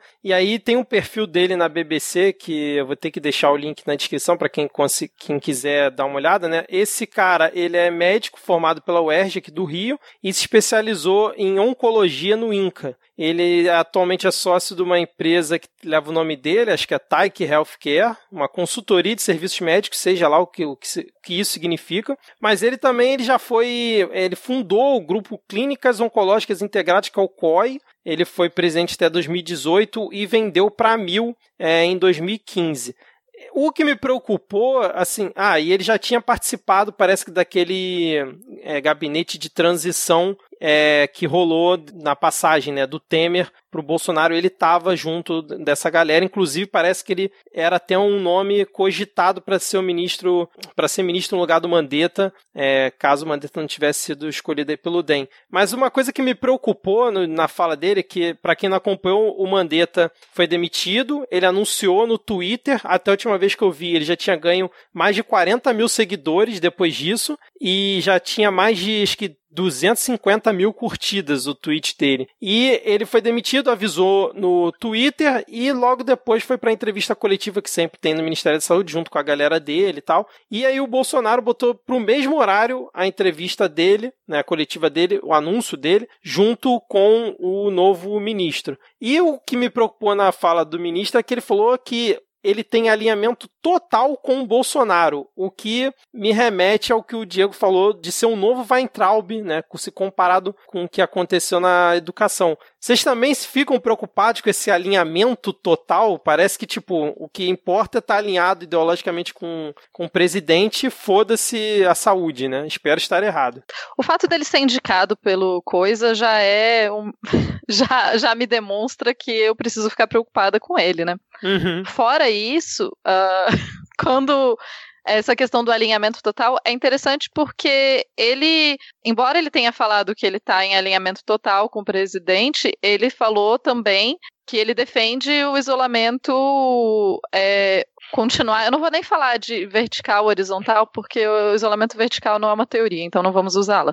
Mas ele defende o isolamento da maior parte da população de qualquer forma. Uhum. Só que o, o Bolso Coisa já deu uma entrevista na CNN dizendo que o que vai salvar o país da, da, da pandemia é não ter desemprego. Então, assim, pois é. A gente sabe que eu acho que eu acho que Mas, a assim, gente vai ter uma a- nova briga. A pessoa morta, ela não fica desempregada, né? Então, É, de certa pois é. forma. É, eu- Aprendemos com o Chile, né, que É, exatamente. e ainda entra pra a pessoa estatística. morta O pessoal até comentando que o, o novo ministro tem cara de que saiu do caixão direto pro trabalho. Eu falei, bom, se fosse no Chile, ele já tava recuperado então, né? Pode sair pra campo Olha que que não pega mais. Eu não sei se isso vai entrar Isso é- antes ou depois da fala da Tupá sobre o Chile. Se foi depois, os ouvintes já estão entendendo. Se foi antes, vocês vão entender o decorrer da edição aí. Porque a gente tá gravando aqui muito em cima da hora mesmo. Então, vou colocar aqui o meu, o meu turbante, o meu cristal de ametista na testa e fazer a previsão de Mãe de Nade que, que assim, uma coisa que me chamou a atenção né, nesses perfis que eu andei lendo dele agora, nesses últimos 10 minutos, é a, a, a presidente da Sociedade Brasileira de Oncologia, já que ele é oncologista, né, fez questão de mencionar que ele é um exímio negociador. Olha aí, hein? E aí, como o Bolsonaro é, uma- é um, um menino mimado, que é só você pensar, fazer ele pensar que é a ideia dele que ele compra, eu talvez, né, no menor cenário possível aqui, para quem me acusa de torcer contra o governo, agora seus argumentos foram ao chão, porque eu estou torcendo para que ele consiga convencer o Bolsonaro a mudar de discurso. Olha. Ah, tipo, E aí, e aí vai ser a, a estratégia típica do Firehose, saca? De.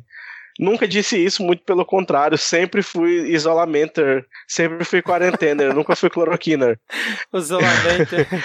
Então, é, eu acho que uma das possibilidades é que, que, que eu logo previ quando eu vi que ah, o posicionamento desse cara era dessa tentativa dele negociar. Então, é, eu já tenho um contra-argumento ao que você falou, Diego, porque o Bolsonaro, ele já falou, acho que na live dele, ou na, naquela entrevista que ele dá no Cercadinha, que ele deu várias entrevistas agora, deu essa para CNN também, que a Tupá falou, mas ele comentou que acha que as escolas já têm que voltar, as crianças já têm que voltar para as aulas, porque ele não viu nenhuma, ele não, não- ele não sabe de nenhuma morte em crianças abaixo de 10 anos. Então ele acha que as crianças já precisam voltar para a escola e já aos poucos começar a vida é, seguir a sua normalidade. Então eu não sei se o TechPix vai conseguir é, mudar um pouco a cabeça do Bolsonaro. Inclusive, ele comentou né, que é preciso realmente é, liberar aos poucos para que a economia também volte e tal, porque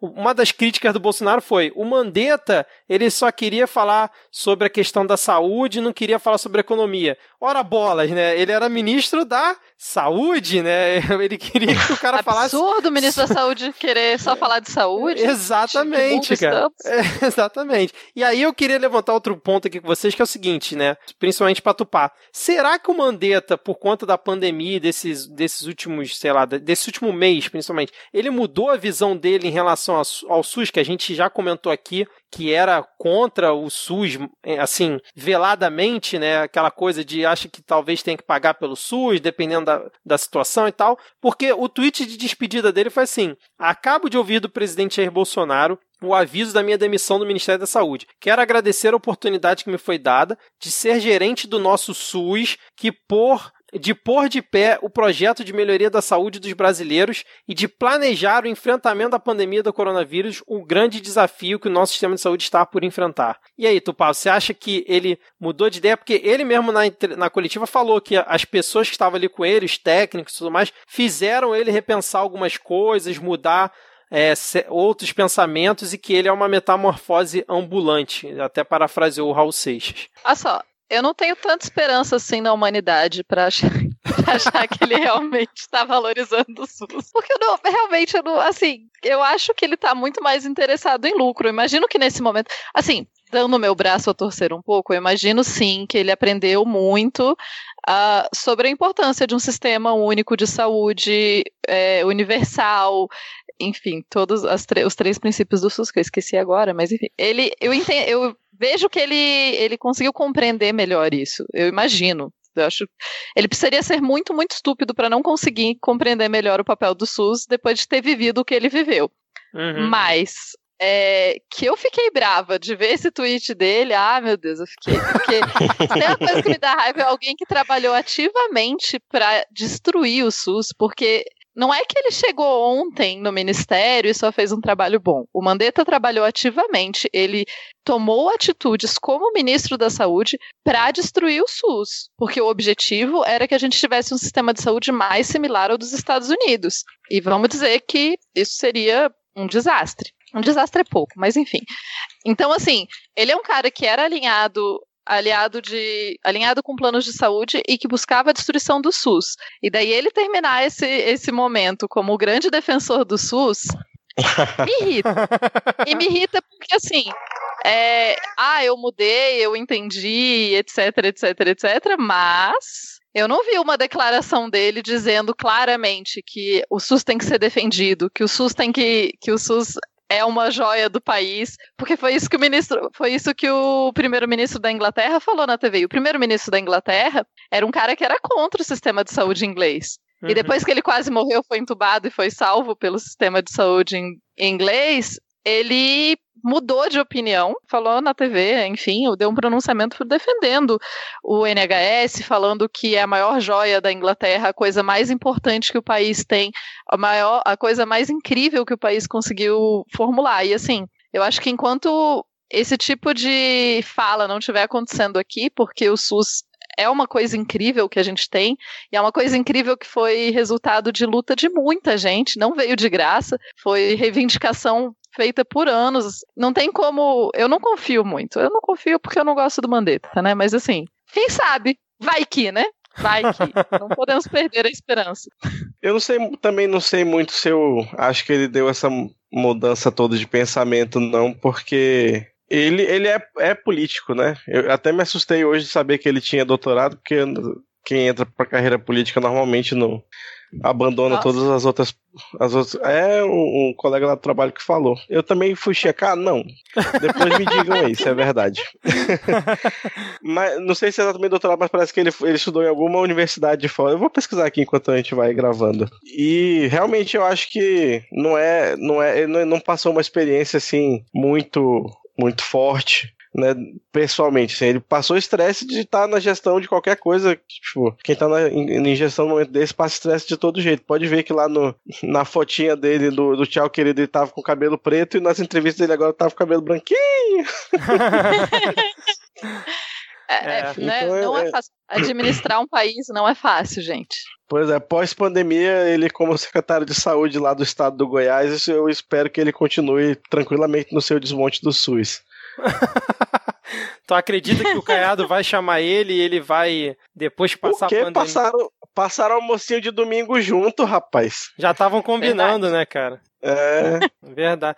O, o, assim, o engraçado, né, que acabou de anunciar o, o, o TechPix, né, o Nelson Luiz Sperle Taik, e aí o pessoal já começou a revirar as coisas que ele falou, né, inclusive tá rolando um vídeo é, aí é, é, complicado, né? Porque não tem o contexto de onde ele está falando, mas ele está comentando sobre questões da área de oncologia, né? E aí dá a entender que ele fala que assim, dependendo da situação, se você tiver recurso para aplicar em uma pessoa mais jovem que tem mais chance de sei lá, sobreviver e render para o país, ou numa pessoa idosa que já está lá também ruim, você tem que saber fazer certas escolhas e tudo mais. E aí estão também revirando os textos dele, né, que o pessoal está chamando de artigo, mas são os posts que ele tem feito no LinkedIn, né. E aí tem dizendo, né, pelo histórico dele, que ele é a favor da, do isolamento horizontal, né, um, um dos textos que ele faz. Tem um outro texto que ele elogiou o Mandetta, Falou que o impossível falar sobre o problema da Covid no Brasil e não comentar a atuação brilhante do ministro Mandetta. É, aí tem também texto info, é, dizendo que ele é a favor da telemedicina. E tem texto dele dizendo que ele é a favor dos testes em massa, que para combater e entender melhor o comportamento da doença, você precisa testar, que é uma, a mesma coisa que ele falou hoje na, na, na fala dele rápida ali do lado do Bolsonaro. E aí eu vendo todos esses pontos aqui e tudo mais, me dá a entender que realmente é, o Bolsonaro só demitiu Mandetta por puro ego, né? E para ter alguém que seja subserviente a ele na questão pública, né, do, do discurso público, porque o Mandetta é um político, então ele tem aquele traquejo muito melhor. E esse cara, apesar de ser um cara muito experiente, é o que tudo indica, né, na, na área dele, ele não, não deve ser um cara que tem o mesmo traquejo e sabe usar bem as palavras, como o Mandetta demonstrou. Então, basicamente, o Bolsonaro parece que está botando um cara que vai tentar fazer o máximo possível para agradar ele, mas que pensa como Mandetta pensava para essa situação, tipo, manter o isolamento, testar em massa, ou seja, ele vai também pegar o que já foi feito pelo Mandetta antes, né? Vão chegar os testes, aí vai sair testando, e tá arriscado falar que foi ele que fez, com a gestão dele e tudo mais, mas que perante ao público, principalmente nas entrevistas coletivas que devem continuar tendo, ele deve ser um cara que ou vai fugir pela tangente ou vai não comentar nada sobre as baboseiras que o Bolsonaro vai continuar falando e continuar fazendo, né? Tá arriscado nesse final de semana ele dar um passeio na rua de novo, né? Não sei se vocês concordam com isso. Ele é meio que um, um que não vai usar o, o colete do SUS. Pronto, eu acho que vai ser, vai ser isso aí. É, eu acho que uma coisa só que é interessante a gente lembrar é a questão de que o cara ser. Ah, ele é médico, ele tem uma firma, enfim. Administrar, administração privada e administração pública são duas coisas muito diferentes. E eu acho uma das coisas que me irrita na, no cenário político atual é as pessoas acharem que uma pessoa que sabe administrar uma empresa, obviamente, sabe administrar o setor público são coisas diferentes, os objetivos são diferentes, as coisas são diferentes. E um cara que sabe administrar uma empresa de saúde que visa o lucro vai justamente ter esse tipo de fala, né, do ah, vale mais a pena investir na pessoa mais jovem, não sei o quê, porque está vendo tudo como mercadoria. E a, a gente tem que pensar que o SUS, é, o sistema público, ele não é uma empresa, ele não tem como objetivo dar lucro. Inclusive, eu sempre acho engraçado quando as pessoas falam de empresas públicas. Ah, mas é porque os hospitais não estão dando lucro. É porque o objetivo não é dar lucro. É as pessoas não ficarem doentes. Né? Objetivos diferentes. É. Mas, é, então, assim, eu. Quando me falam, ah, não, mas ele tem capacidade técnica, eu tem um pé atrás nesse, nesse quesito, né? De que ele não tem uma formação em saúde pública. Saúde pública é um tipo de formação específica, né? Então, uhum. é, vamos ver aí, torcer. E só um detalhe que você citou a padaria, né? Que o Bolsonaro passeou. Uhum. E eu descobri, eu descobri uma pequena fofoca para apimentar essa história. É, aparentemente, a padaria específica que o Bolsonaro foi passear fica praticamente na porta, assim, do lado da casa do Mandetta. Então, beleza, hein? Aparentemente, foi, foi muito mais uma picuinha baixa do que eu tinha pensado a princípio. Foi muito. Meu Deus. Nossa senhora, cara. Quando você acha que já viu o pior, a coisa piora mais ainda, né? Puta que pariu. Pois é. O fundo do poço tem uma pala pra gente continuar cavando. Exatamente. uma, uma pá e uma sacolinha de pão doce. É. Agora, o Osmar Trevas que nessa. Não, antes, antes, de, antes de começar, só pra dizer que eu fui checar, não é doutorado, não. Ele teve uma especialização em ortopedia pediátrica por um hospital em Atlanta, nos Estados Unidos. Ah, tá. É porque eu, é porque estavam comentando que. Perguntaram qual foi a época mais difícil da vida dele. Ele comentou que foi quando ele foi estudar nos Estados Unidos, aí chamaram doutorado, só que não era. O TechPix falou também na entrevista dele que não vai haver definição brusca sobre isolamento social, que isso vai ser estudado e definido né, ao longo aí do, do tempo. É, mas o que, que ele falou que talvez seja importante. Ah, uma coisa que o, o Bolsonaro falou, né? Que o pessoal tá pegando no pé do discurso dele, que ele falou assim: vidas são importantes, mas Aí ele bota um mais e fala da economia, né? O pessoal tá pegando é, no pé dele. Esse cara, é, ele falou que economia e saúde não competem entre si, que elas são complementares. E deixa eu ver mais o que, que ele falou sobre a questão do remédio, né? E, e, vacina, ele falou que, tipo, é, isso ainda está sendo visto, não citou cloroquina, pelo menos, né? Mas o Bolsonaro, depois, lá na entrevista no Cercadinho, citou a cloroquina de novo, mas tu vê que ele já muda um discurso, porque ele fala assim: não, eu falei da cloroquina, mas tem que ver, né? Se não funcionar também, vamos para outra coisa e tal, não sei o que. Já mudou completamente o tom, né, cara? Porque antes ele falava da cloroquina sem saber se ia funcionar ou não, né? E pronto. Mas o que eu queria comentar aqui ah, por último. Antes, antes, antes é que você falou da cloroquina, eu lembrei ah. na, no, no ramo não é, não é bem uma foca, mas pô, saiu essa semana, acho que hoje ou ontem, saiu um paper de um, um estudo duplo cego de teste clínico de cloroquina que foi liderado por, pela galera da Fundação Medicina Tropical aqui do Amazonas. E aí eles testavam duas dosagens, uma maior e uma menor. Aí no meio do, do, do teste eles suspenderam a dosagem maior porque estava tendo uma letalidade muito grande dos pacientes. Né? De 18 que eles testaram, 11 morreram e suspenderam. E aí começou a rodar fake news aqui no, no, no estado, diz- acusando a equipe do teste de envenenar os pacientes com Caraca. cloroquina pra, pra derrubar o Bolsonaro. Nossa, cara. E Cara, assim, não, não ah, tem limite pra essa galera, né? nenhum. Ah, E assim, tipo, tem, sei lá, umas 50, 100, quase 100 pessoas no, no- como autor do paper. E tem, tipo, tem gente aqui no Brasil, no Amazonas, tem gente de São Paulo, tem gente da Espanha, de Portugal, de Moçambique, sei lá. É, é um estudo sério, acho que é o estudo mais completo que já saiu até agora sobre cloroquina. Ainda não terminei de ler, por isso eu não vou conseguir dar o resultado para vocês, migs. Mas sei lá, vou deixar o link, o link aí para vamos subir em algum lugar e deixar para quem quiser ler na, na descrição do episódio. É, cara, como sempre, aquela conspiração mundial contra o nosso alecrim dourado que nasceu no campo sem ser semeado, né? Só ele tá certo. Agora, o último comentário que eu queria fazer é que o Osmar Trevas ficou a ver navio de novo, né? Ficou chupando o dedo mais uma vez. Ainda bem, né, cara? Porra, ainda bem.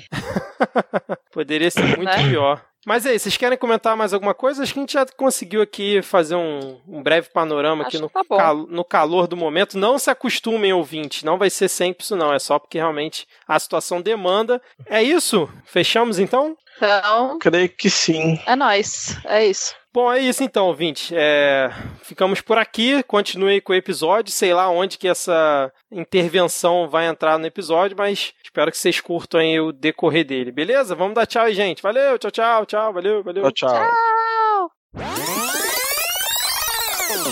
Rodrigo, quando você vai, por exemplo, deixa eu pensar aqui. Digamos que você tem um violão, aí você vai no luthier para ajeitar o seu violão. Aí o seu luthier quer ajeitar o seu violão com cola e cola para madeira. E você fala: "Tá doido, tem que usar cuspe". E ele fala: "Não, é cola para madeira. Você vai em outro luthier, porque é isso que insinuaram, né? Se você vai no médico e o médico não dá o que você, que não é médico, quer receber, você troca de médico. Mas essa é sempre a prática, é isso que é esperado. Não é assim que a gente lida com a medicina e a saúde? Tô em choque, eu achei que era isso. Eu vou, eu vou ao Você médico. vai lá pra quê? Você vai lá pra ouvir o que você já sabia, não é isso? É, com certeza, né, gente? Porque eu peguei no WhatsApp, eu já estava informado. Eu vou ao médico e eu falei, olha aqui, você está me dizendo aqui no meu atestado que eu tô com insuficiência respiratória. Isso que é mentira. É mentira. Eu vi no WhatsApp que, na verdade, eu estou com pneumonia. Isso que tá errado. Pois é, eu acho que os médicos, os médicos que são ouvintes, inclusive, devem achar muito bom essa coisa das pessoas já chegarem com. As pessoas já chegam com, com o resultado, né? Já, pra que médico, inclusive? Se você pode só ler no WhatsApp o que, que tá acontecendo, perguntar pro Dr. Google. Ou pro nosso querido fungo que ocupa a presidência do país, né? Já que ele aí, nessa live semanal que ele, que ele faz, semana passada ele falou, né? Que médico não abandona paciente, mas paciente troca de médico. E mais uma vez uma indireta aí pro, pro Mandetta. E essa semana vamos ver o que, que ele vai aprontar, né? Porque justamente teve essa questão aí do Mandetta dando entrevista pro Fantástico, teve a corridinha dele que ele parou cansado. Vamos ver se vai rolar live essa semana também. E aí, mais uma vez, o Bolsonaro é, botando fogo no próprio parquinho sem a menor necessidade, né, cara? Por puro ego mimado dele. Eu tô doido para poder encontrar um paciente que ele troca de médico enquanto ele está entubado, sendo alimentado por um respirador artificial inconsciente, sabe? É o momento em que o paciente escolhe trocar, trocar de médico. Né? O, o o médico que não, não ouve, né? O médico que é- não tá disponível pro diálogo. Ele que não vai aí no, no, sei lá, no centro espírita, né? Pegar aí a mensagem do paciente entubado em coma.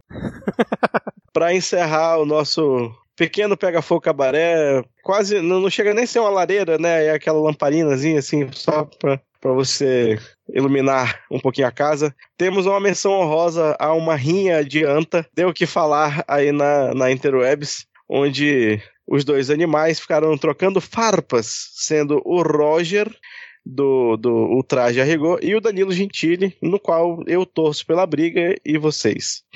Sem dúvida nenhuma. Que a briga vença sempre nesses casos. Com Eu certeza. só fiquei aqui com pena das antas, cara. Pô, anta é um animal tão majestoso. A gente ficar Verdade, comparando não, esse um pessoal, bichinho anta, por favor, não. De- des- desculpa a- aos nossos ouvintes antas. É, vamos chamar só de rinha de bactéria. Bactéria! Bactéria, fi... Ah, eu já tinha tirado a música da cabeça, merda. É sério, eu não, eu, a não ser. Só nessas situações aí que eu lembro que esse tipo de criatura existe, cara. Eu realmente eu tiro do, do, da, da minha cabeça que existe Roger, que existe Danilo Gentili. Eles não habitam a mesma realidade que, que eu habito. É quando aparece esse tipo de situação é que eu falo, nossa, ainda tá vivo? Eu acho saudável tirar da cabeça, inclusive acho que a gente pode só ignorar essas situações. Pra gente não ficar lembrando que eles existem. Boa, boa, Tupá. Então, já que vamos ignorar aqui essa rinha de bactérias, vamos agora para o Momento Carluxo.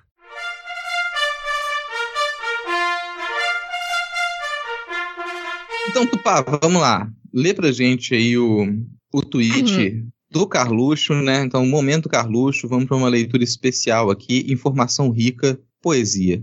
São mais de 70 mil assassinatos por ano no Brasil e algo solenemente ignorado pela esquerda desarmamentista e sua irmã gêmea, social-democracia securtiana. Exclamação. E aí temos aqui o nosso especialista em Carlos Chês que vai conseguir explicar, traduzir pra gente o que que tá querendo dizer esse tweet aí do Carlos. Então, volta e meia, né, quando eu coloco o meu a minha roupa de proteção biológica, né, o meu respirador daquele igual de astronauta e abro o, o a página do, do Twitter do Carluxo para pesquisar o nosso momento Carluxo da semana, eu sempre me deparei com esse C curte, C curte, e eu acho que a primeira vez que eu vi foi falando sobre o, o Fernando Henrique Cardoso. E eu fiquei meio sem entender até que eu lembrei, né, lá do meu, sei lá, do meu ensino fundamental, mais ou menos na idade mental que tá o rapaz, que quando alguém queria saber, tipo, por exemplo, chegava um menino em outro menino e queria saber se aquele menino beijava meninos, perguntava, e aí, você curte?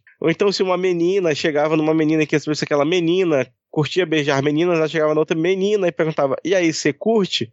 Então eu deduzi que, pela idade mental do, do, do nosso autor em questão, ele deve estar usando o você curte nesse contexto muito maduro, né? No que para ele é claramente um insulto que é insinuar que alguém seja homossexual. E aí ele usa isso para se referir a várias figuras do PSDB. Hum, entendi que seria a irmã gêmea social-democracia, né? E seria da esquerda desarmamentista, que seria o PSOL, no caso, ou o PT. A, a esquerda inteira. E aí ele, ele vive colocando todo mundo na, no mesmo balaio do, do, dos isentões. Eu acho que a esquerda não ganha tantas divisões assim. Acho que todo mundo da esquerda é ruim e daí ganha né? É verdade. Aí bota todo mundo no mesmo balaio. Isso. Enfim, é isso. Mais algum comentário? Já tivemos aqui esse momento Carlos com tradução, com leitura da Tupá. Podemos seguir? Podemos. Então, beleza. Então vamos aqui agora para aquele momento arte do Midcast, onde temos sempre uma declamação especial aqui do nosso querido Diego. E hoje temos aqui uma poesia enviada pelo queridíssimo André Escobar, então, com vocês agora, a poesia da semana.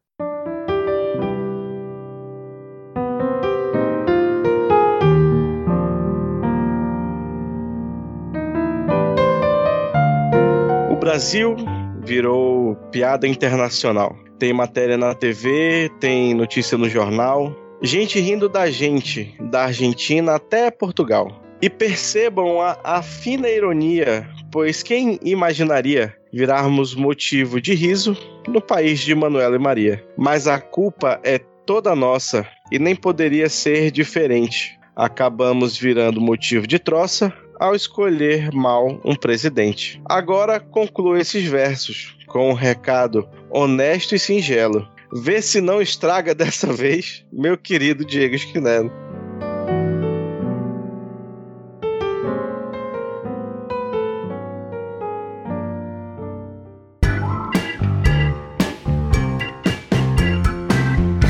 Além da poesia, o nosso pedido de desculpas ao André, que a última poesia ele mandou uma poesia lindíssima e, e eu aí na, na, na, nossa brincadeira de ler em vários sotaques, ele se sentiu a sua obra assassinada. Então segue hoje na íntegra como concebida para evitar futuras retaliações do nobre artista. eu gostei que ele conseguiu, cara, rimar esquinelo, cara. pra mim Pois foi a é, melhor né? parte, cara. Muito bom.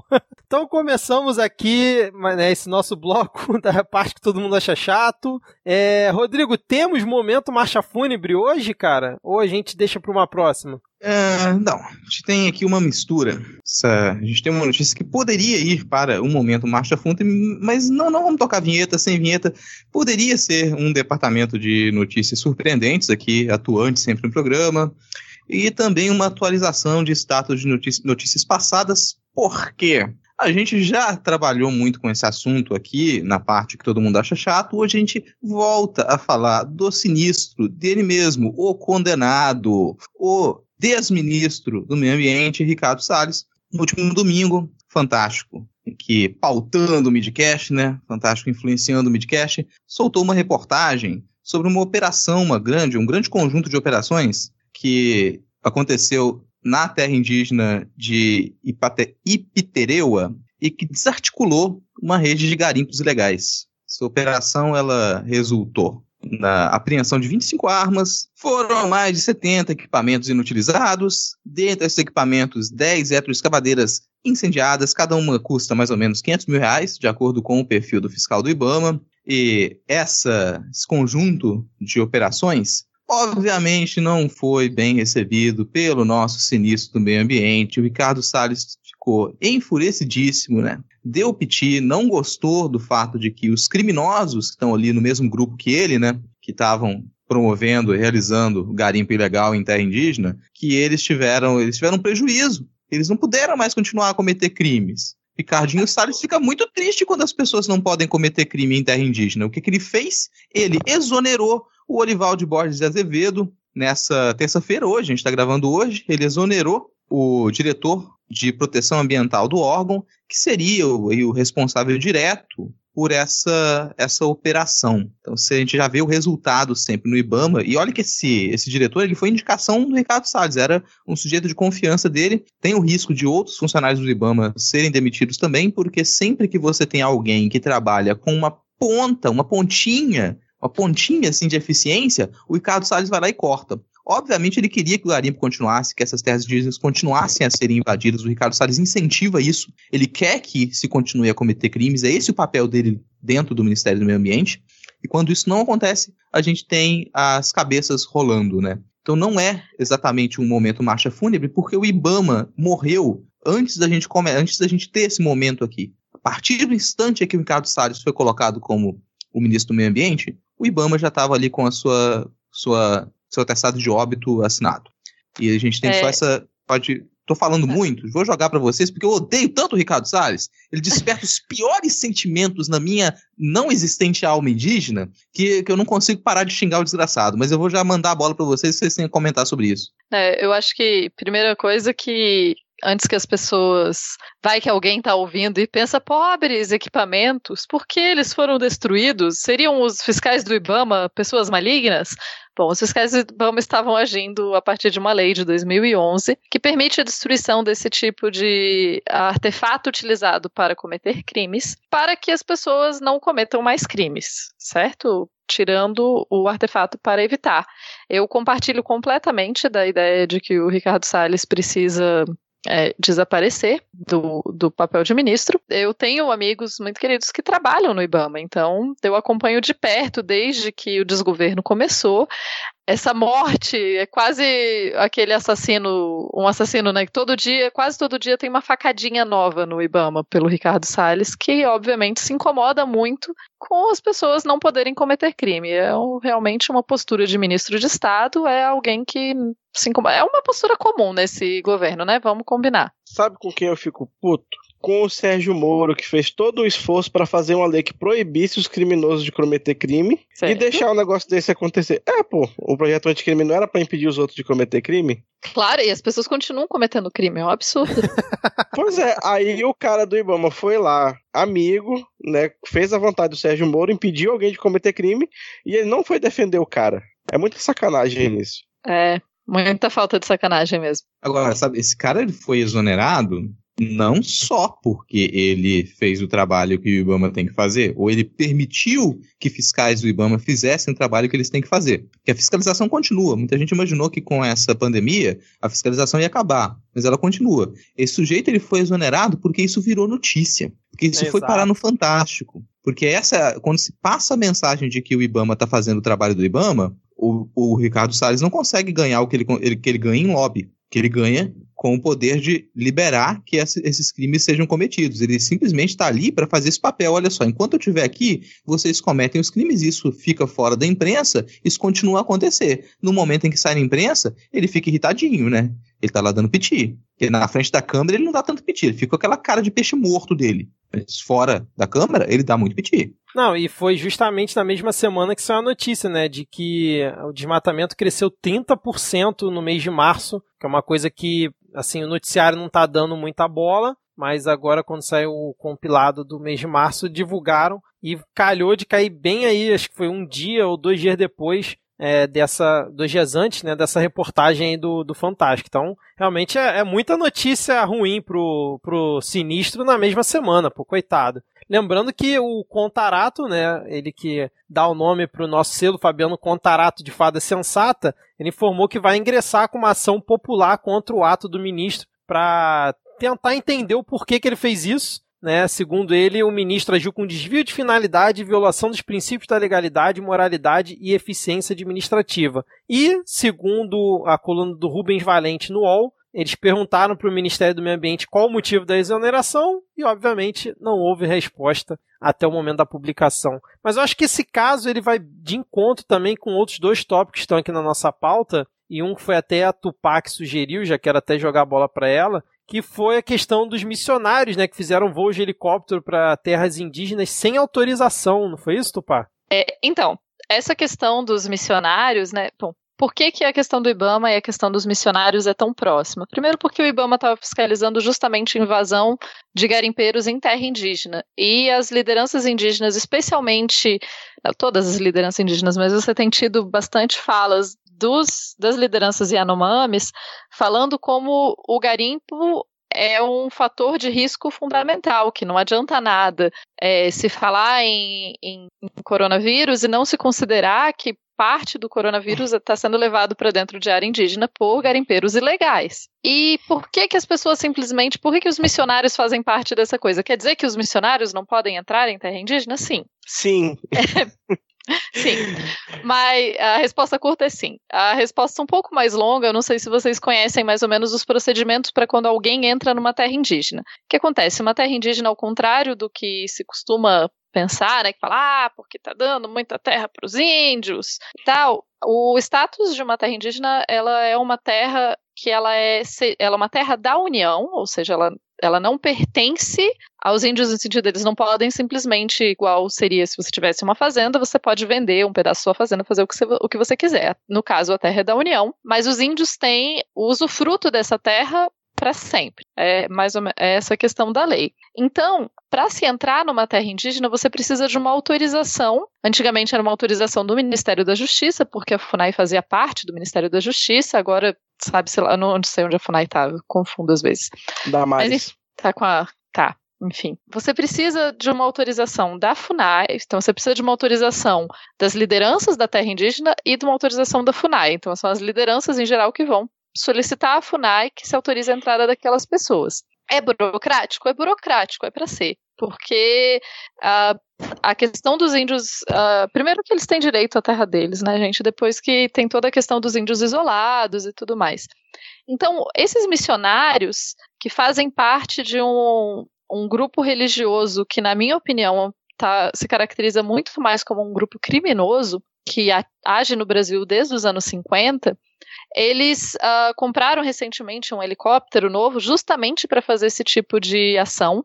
Os indígenas do, da região do Rio Javari, que foi onde, esse, onde aconteceram esses voos não autorizados, já tinham denunciado, uh, se eu não me engano, no começo de março ou antes, tinham denunciado a compra desse helicóptero, tinha se denunciado já a intenção dos missionários de, de, programar uma invasão, justamente de entrar em terra indígena. Você quer dizer que não tem nenhum indígena que apoia? Tem, gente, tem. Tem gente de todos os jeitos em todos os lugares. Acontece que, nesse momento, as terras indígenas, a maior parte dos, das terras indígenas tá, se fechou justamente para tentar evitar o avanço da doença. Vamos lembrar que a gente já tem três casos de indígenas mortos pela doença.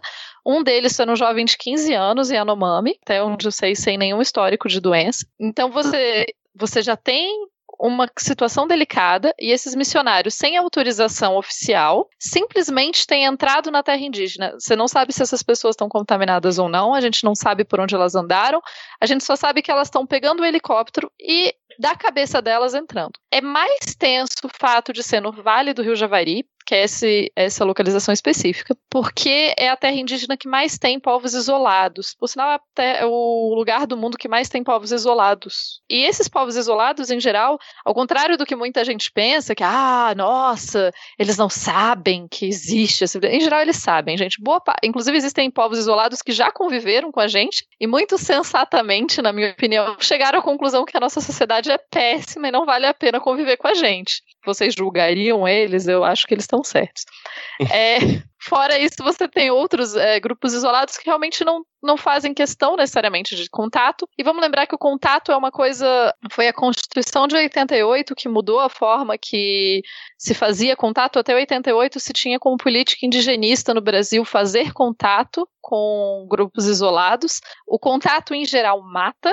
Mata de doenças. Uh, é basicamente agora que todo mundo está entendendo mais do corona, é mais fácil de explicar. Sabe o coronavírus que a gente não tem anticorpos para e daí a gente morre? Então, algumas das nossas doenças, os grupos isolados também não têm anticorpos para e eles vão morrer de doenças que para a gente não fazem nada. Então, toda, toda essa questão está girando em torno e num momento em que a FUNAI está especialmente fragilizada, em que o presidente da FUNAI já falou, por exemplo, que não vai considerar nas estatísticas de indígenas mortos, indígenas que moram na cidade, quando no Brasil atualmente 47%, de acordo com o último censo, 47% da população indígena mora em cidade, e na Constituição não fala que o fato de do indígena morar na cidade significa que ele não pode receber atendimento. A FUNAI também está dizendo que não vai enviar atendimento ou, ou suporte para terras indígenas que ainda não foram certificadas como terras indígenas, o que significa colocar em situação de fragilidade muita gente, porque a gente tem que lembrar que tem toda uma guerra sobre terras no Brasil, quando a terra, obviamente, tem um dono, que são os índios,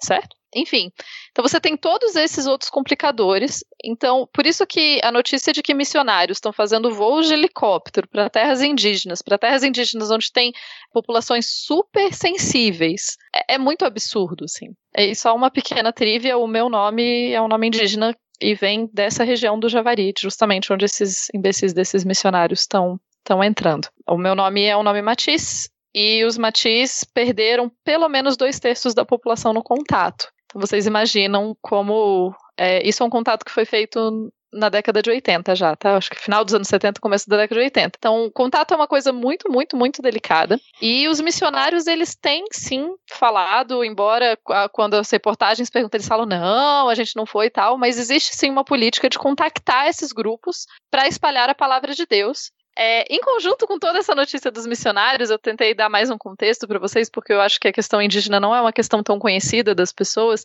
Inclusive, eu vou fazer um jabá para um outro podcast aqui. É, eu recomendo as pessoas procurarem um podcast chamado Copiou Parente, que é produzido pelo Instituto Socioambiental. É um podcast que já tem três anos de existência. Ele é produzido para povos indígenas e povos da floresta. E ele traz as notícias de Brasília relacionadas. É um podcast em geral, curtinho. Boa parte dos episódios tem tipo 10 minutos, enfim, toda sexta-feira vale muito a pena ouvir e para ficar mais por dentro do que está acontecendo, né, na questão indígena. E daí a gente tem, como eu disse, a Funai, ela tá, ela não tá só fragilizada, a gente tem pessoas criminosas controlando, né, o órgão. E inclusive o diretor de povos isolados uh, da Funai, diretor secretário, não sei, enfim, o cargo-chefe é um cara que é ligado a essa mesma grupo de missionários que fez o voo, os voos de helicóptero e é, que já falou que ia permitir e tentou passar, no meio de toda essa questão da pandemia, tentou passar uma lei para que seja permitido o contato a grupos isolados sem o devido cuidado. Então, assim, quando eu falo que tem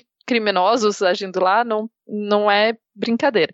Então, a FUNAI recebeu uma grana do governo para justamente lidar com a questão do coronavírus. É, deixa eu ver quanto que foi, eu não lembro quanto foi. Quase 11 milhões. Quase é, 11 milhões, foi, é. 10 milhões até já, já inclui nisso aí a, só a correçãozinha de que a FUNAI ela ainda está com, com o Ministério da Justiça e Segurança Pública. Então isso ainda é responsável, responsabilidade do Moro. Tentaram passar para, para o Ministério da Damares, mas voltou para o Ministério Ah, verdade, teve essa, essa briga aí mesmo. Perdão, A Damares- informação errada. A Damares que se o, se o antiministro é, do meio ambiente tem é processado, a Damares também, né? Por, por causa de um filme falso que ela fez sobre, sobre infanticídio e área indígena, é um filme falso. Então, ela também está envolvida em alguns crimes. A- Só o outro adendo aí também, o Salles não é investigado. O Salles é condenado. ah, é, perdão.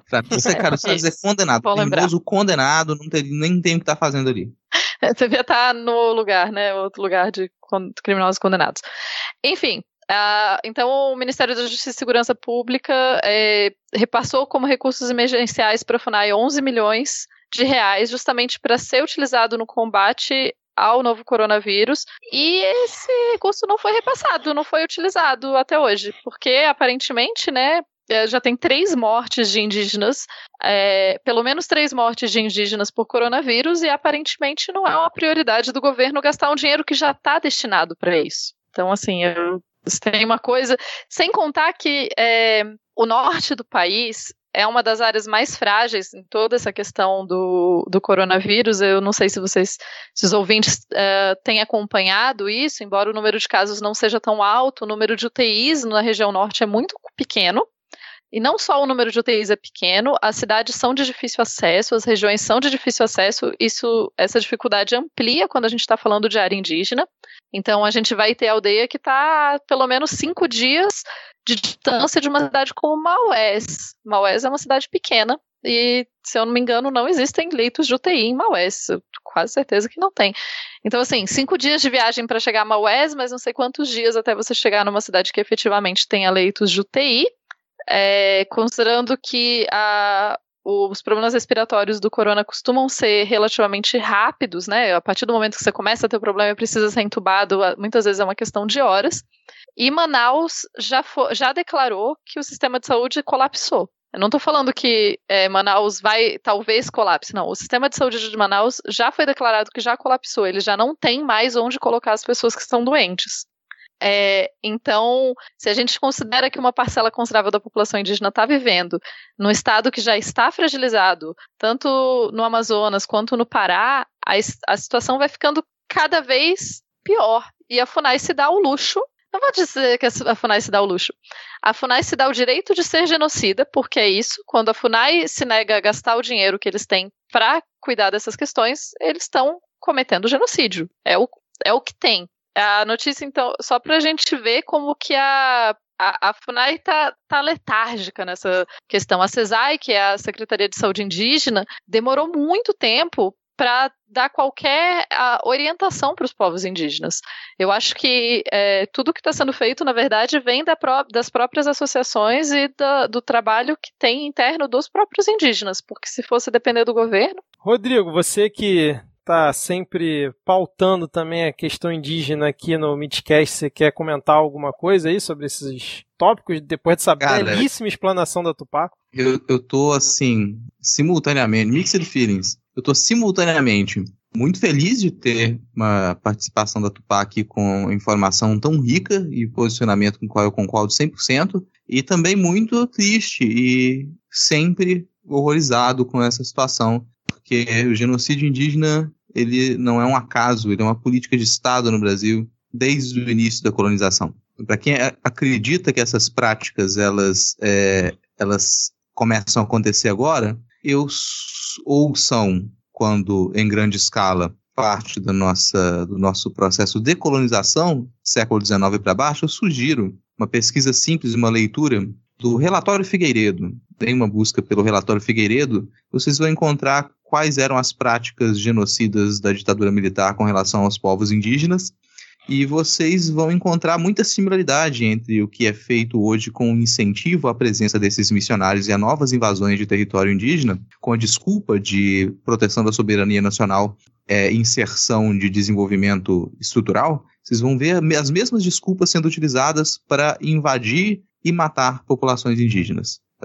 Na prática isso é muito triste, mas uma boa parcela da população brasileira odeia indígenas. Considera que indígenas são um entrave. Considera que indígenas não são parte da população desse, território, quando na, deveria ser o contrário. Se você não é indígena, você é invasor. Esse território ele pertence originalmente aos indígenas, mas a posição que a gente tem é contrária. E vamos lembrar da fala do nosso genocida presidencial, que disse que os indígenas eles já são quase seres humanos como nós, né? Essa era a, a fala que ele colocou, porque essa é a postura de muita gente, de acreditar que a gente tem povos primitivos e que eles precisam descobrir as maravilhas da civilização capitalista. Raios! Que a nossa sociedade né? Porque a nossa sociedade está dando super certo, gente. Tá é. ótimo morar por O que, que, a gente vai entregar para a população indígena isolada? Coca-Cola? McDonald's? Mais doença? Ah, eles precisam de. Boa parte do atendimento ambulatorial que, que a gente daria para os indígenas, eles não precisam se a gente se manter afastado dessas comunidades. A gente só tem desgraça para levar para os povos que eles estão afastados, que eles não têm contato. E como a Tupá comentou, isso é consciente. Boa parte desses povos são conscientes do seu isolamento e eles preferem se manter afastados. É o mínimo quando a pessoa te, quer se manter afastada que ninguém vá lá encher o saco e levar a doença. É o mínimo. Então, a, a Tupá, até muito educada, ela não sugeriu práticas como desse, desse bando de desgraçado. Isso, se isso acontecer, não vou ficar triste, vou comemorar. Porque o que, essa, o que esse pessoal está fazendo é promover o genocídio, é levar à morte é levar a desgraça, é levar a queda do céu para essas comunidades. Rodrigo, sabe que eu vou ter que cortar essa parte, né, cara? E aí, cara, mas ah, honestamente, cara, assim, não, tá não muito tem como. ódio desse negócio. Tá, Nossa, dá muito ódio. Dá muito ódio, dá muito ódio porque a gente que acompanha essa luta constante, a gente também acompanha o posicionamento da, da população com relação a isso. E depois uhum. da que esse governo ele, ele se instituiu, é, declarações que antes elas ficavam contidas e posicionamentos populares que antes ficavam contidas de ódio à população indígena, sabe, de desejo de que a população indígena desapareça, eles vieram à tona. Eles são hoje comuns. Você lê, você escuta, você vai conversar com as pessoas na rua e a posição geral é que os indígenas eles devem desaparecer é que eles são um entrave, que eles são um erro, que eles são algo negativo. Quando já não vem embutido o discurso de que ali você tem um, um, trabalho demoníaco, que você tem um povo condenado e algo do gênero, sabe? Então isso, isso deixa a gente conhecer com, essa revolta constante. Se você se aproxima desse debate, se você se aproxima dessa luta, você percebe o quanto que essa população é das populações que mais sofrem nesse país desde o início das invasões. E quando o genocídio é política de Estado, o mínimo que a gente tinha que fazer é ser contra. Assim, o, o mínimo, né? Só para é. uma coisa rápida aqui, eu sei que, enfim. A minha mãe trabalha, minha mãe trabalha com povos indígenas, né? Tipo, trabalha não, não, tra não trabalha mais. Minha mãe já se aposentou, mas eu cresci indo ir para aldeia, enfim. Isso sempre foi uma coisa muito próxima de mim. E é muito frustrante, assim, porque eu lembro que a minha mãe foi colocar entre aspas aqui, a minha mãe foi acusada, quando ela trabalhava com povos indígenas, de trabalhar para os índios, que era Nossa. precisamente pelo que ela tinha sido contratada, né? Vamos deixar clara uhum. essa parte. Mas isso era falado, isso era repetido por pessoas dentro da. Então, assim, o problema da FUNAI, etc., não é só de hoje. Mas isso era repetido por pessoas falando, não, fica defendendo os índios, que por sinal é uma forma pejorativa de falar de povos indígenas, né? Então, assim, é, é muito. Nossa, dá muita raiva dessa parte. Eu realmente recomendo acompanhar o Copiou Parente, porque é um podcast muito genial. Para complementar, que é, a Tupá falou bastante aqui do, da situação de Manaus, né? Da, daquele caso do, das longas distâncias, etc e tal. Que, inclusive, o primeiro caso é, que fatal que teve de Covid aqui no Amazonas foi isso, né? Era alguém que era no município interior que não, que não tinha estrutura e chegou em Manaus já quase morto e, e a situação aqui tem escalado bastante, como a gente já comentou no episódio passado. Eu só queria trazer aqui é, algumas atualizações no sentido que é, eu comentei que o, o governo do estado estava tentando readequar um hospital de uma universidade privada para usar né? Ele tá, tá trabalhando nisso ainda, tá pagando aluguel nisso ainda, e agora descobriram, né, milagrosamente, só agora descobriram que o hospital que estava sendo tratado como referência pro, pro Covid aqui em Manaus está com dois andares completamente vazios, né? Ele tem três andares e só um funciona, e aí o governo estão, é, obviamente, criticando essa atitude do governo de investir na estrutura de um hospital privado quando tem um hospital público que poderia ser usado. Né? O governo vai tecer mil considerações de que era mais caro, de que não dava tempo e whatever, mas fica esse esclarecimento, né? Aqui nós já estamos com 1.484 casos, com 90 mortes. Pode não parecer muito, mas a gente é um estado pequenininho, né? Manaus tem 2 milhões de habitantes, pouco mais. E a, as redes de UTI já estão completamente lotadas, tanto em, na rede pública quanto na privada. E aí eu queria até compartilhar um caso, depois eu mando aí o link para vocês de um diretor de uma rede hospitalar daqui, chama Samel, que publicou um vídeo na internet dizendo que o mundo inteiro tá errado e desafiando a OMS e o Ministério da Saúde, porque eles desenvolveram no hospital dele uma maneira inovadora de tratar o, o Covid, que não, não leva intubação e que está tendo um sucesso excelente. E assim, realmente Pô, parece. É essa? É, não, é, eles eles usam um procedimento de ventilação não invasiva, que é tipo, você coloca a pessoa com direto no balão de oxigênio é, sem entubar. E aí isso tem tido resultados positivos. Realmente, até agora, de quem entrou nessa, nessa rede de hospitais, ninguém morreu. Mas assim, hum. é um plano de saúde caro, etc e tal, né? A galera já tem uma, tem uma estrutura muito boa. E só, só que tem um porém, né? Como seria de se esperar um cara sozinho gritando que o resto do mundo tá errado, esse tipo de procedimento gera aerossol para um caralho. Né? Então, é, a menos que eles estejam aí com um estoque gigantesco de paramentos para os médicos trocarem cada vez que visitam um paciente, deve estar tá rolando uma, uma, contaminação cruzada louca dentro desse hospital e o cara falando que, tá, que reinventou a roda, né? que descobriu a penicilina do, do, do coronavírus. E Acho que é por hora é isso aqui no, no nosso colapso nosso de cada dia. E, e, ah, e, e, e para quem né, tiver em dúvida sobre por que, que a, a saúde daqui colapsou tão rápido, é, eu só é isso que eu queria comentar. Sugiro que você procure no Google aí Operação Maus Caminhos e, e, veja como tem se tratado a saúde do estado do Amazonas nos últimos quatro ou cinco governos, mais ou menos, que aí você vai entender o porquê do colapso tão rápido. Essa coisa da, da saúde colapsando relativamente rápido e tal, né? É só lembrar a gente que o sistema de saúde não é uma coisa que se constrói do dia para a noite e o colapso do sistema de saúde já estava sendo feito e planejado, como você disse, quatro, cinco governos, pelo menos, né? Então, uhum. a, não é de hoje que a crise do corona ela só evidencia um pouco mais. Exatamente. É... Bom, vamos seguir aqui então, continuando falando aqui de coronavírus, né, depois desse essa bela explanação do Rodrigo e da Tupá. É, hoje o Ministério da Saúde né, divulgou nessa terça, no dia que a gente está gravando, o balanço mais recente né, sobre a Covid-19. A gente tem atualmente 1.532 mortes e 25.262 casos confirmados e 14 mil pacientes já são considerados recuperados, não recuperado da forma como no Chile, né? Recuperado da forma recuperado da forma correta que se tem que falar, né? E hoje a gente teve a confirmação de que o Fuzitzel e o Elder Barbalho também estão com o coronavírus, né? Eles divulgaram hoje essa informação. E aí, tipo, a gente tem vários tópicos a respeito disso, né? Como não poderia deixar de ser. Eu vou pincelar alguns e aí vocês vão comentando o que vocês quiserem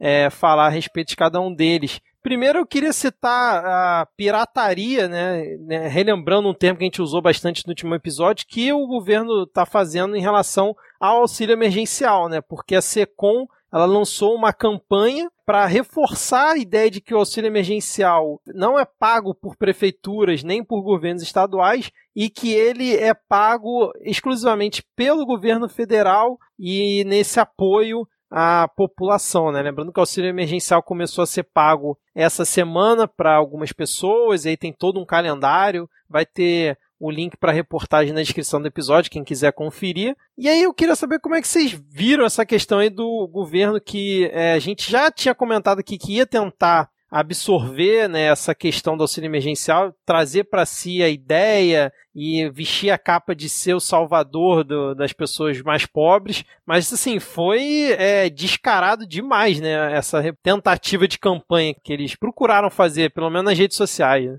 Então, essa coisa do, do governo federal é, sair pirateando, eu acho uma pena, os piratas são tão legais, mas sair pirateando, é, filme de pirata, o máximo. É como você disse, era esperado, né? O governo era o que a gente já imaginava que o governo ia fazer. O Bolsonaro já estava já tava cantando essa bola tinha um tempo de que ele ia tentar se apropriar dessa coisa, sendo que é bom lembrar que o auxílio emergencial demorou justamente porque ele não assinou e ele não publicou. Então faltava uma assinatura dele da tal da caneta dele que diz que funciona tão bem, né? Então eu vejo como um nada de novo no front, assim, é aquela coisa, né? Se as coisas que estão dando errado é culpa dos estados, as coisas que estão dando certo é culpa do governo federal, essa é a lógica é uma lógica que a gente já imaginava que ele ia tentar, né? Uhum, exatamente. Rodrigo, Diego? Eu é... vou calar porque eu já falei demais. É, não, já que o Rodrigo tá aí cabisbaixo, eu vou pedir pra ele chamar alguém pra gente. Rodrigo, quem que você vai chamar? Mas quem que eu vou chamar, cara? Eu vou chamar o Jique. Eu vou chamar o Jique, vou chamar o Meirelles. Meirelles, Jique, agora na área aqui com a gente, coloca óculos.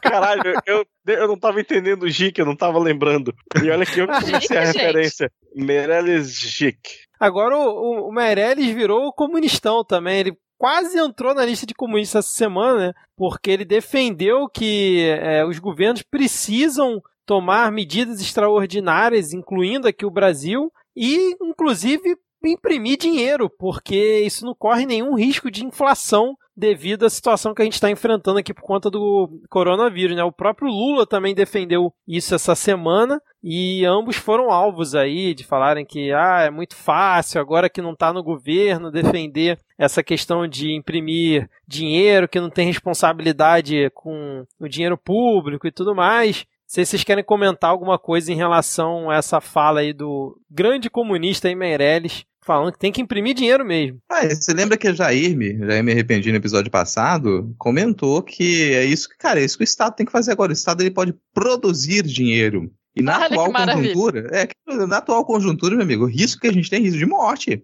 A gente não tem é, risco de inflação, risco de fuga de capital, risco de cair investimento. Vai se fuder com o risco de cair, de cair investimento, cara. A gente precisa que as pessoas possam comprar o mínimo, que elas sobrevivam se a gente ainda quiser ter um mundo habitado por seres humanos no futuro. Opa, peraí, talvez a gente tenha alternativas melhores. Eu acho que o, eu só acho que o Lula devia responder, uai, então me coloca no governo pra você ver o que, que eu faço. Lula lá, brilha uma estrela, Lula lá. Opa, Acendeu desculpa, a estrela eu, vermelha é, no peito do Rodrigo. É, não, aí, Falou o nome um Lula. Talo. Cara, é, que primeiro que quem vem falar de, de economia e, e, não é um professor de economia, no aula de economia, eu já fico puto que a pessoa já normalmente não vai entender do que caralho ela tá falando. E aí a pessoa vem, ah, porque, cara, não importa o que você fizer, a economia de todos os países vai estar uma porra. A pandemia faz isso, acontece, morre muita gente, todo mundo perde emprego. Então, entre a economia estar uma porra com, sei lá, 10 mil mortos, entre a, e a economia estar uma porra com um milhão de mortos, é uma escolha muito simples. Não dá para salvar a economia, não existe salvar a economia, e foda-se a economia. Ela não precisa ser salva. Ela nem existe. É a gente que fica inventando essas porra e depois fica morrendo por essas porra que a gente, a gente mesmo inventou. Ah, caralho. Tem que salvar as pessoas, ou não, como disse o Rodrigo. Exatamente. Não, mas afinal, né? Porque alguém disse no Twitter esses tempos que é, sem economia não há vida. É verdade, nossa. É, cara, isso, isso, isso, é um exemplo de como é que é o raciocínio deturpado dessas pessoas. Como sim, que esse cara sabe, como que aquela porcaria daquela escola neoliberal ela, ela fundiu ali, ela destruiu a capacidade de pensar desses indivíduos. O pessoal estuda Mises, fica lendo Mises porque tem dificuldade de ler texto, sabe, texto extenso, não consegue ler texto extenso. Tem o pessoal ali que pega um livro na mão e sente comichão. A pessoa viu, nossa, um livro, mas um livro inteiro para falar de é. economia, aqui o Mises ele tem quatro textos. Vou ficar com esses quatro textos aqui, né?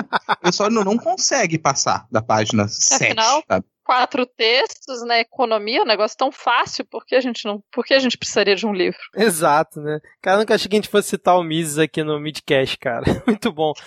É, só lembrando que assim, um dos argumentos que essa mesma galera que fica lendo Mises usa é que a Covid matava pouco, o novo coronavírus não era isso, era aquilo. E é, recentemente já saiu a estatística que em 43 dias aqui no Brasil a Covid já matou mais do que dengue, H1N1 e sarampo juntos, cara. Então, bom para quem ainda tem aquele bolsominion maldito negando a questão, pegar esse link que está na descrição aqui do episódio e esfregar é, virtualmente na cara dele no WhatsApp e mostrar para ele, já que essa galera parece que gosta, né? Tem um tesão por ranking de doença, né, cara? Fica vendo, ah, mas tal doença mata mais. Mas peraí, não sei o quê, mas é a tuberculose e tal. Então já pega esse link se você Mas a sua esperança, Vitor, de que essa galera consiga entrar, absorver a razão, cara, chega a ser assim comovente sabe? Não, só, não tem que Se você for mostrar algumas... ranking de doença pra esse pessoal e você falar, olha o que que matou, o máximo que você vai conseguir é alguém falando, nossa, Stalin matou mais. O máximo que é você vai conseguir. Vai Sempre tipo tem a última instância, né, cara? Sempre é. tem a última instância. Mas você Mas, comentou tipo... sobre. Né?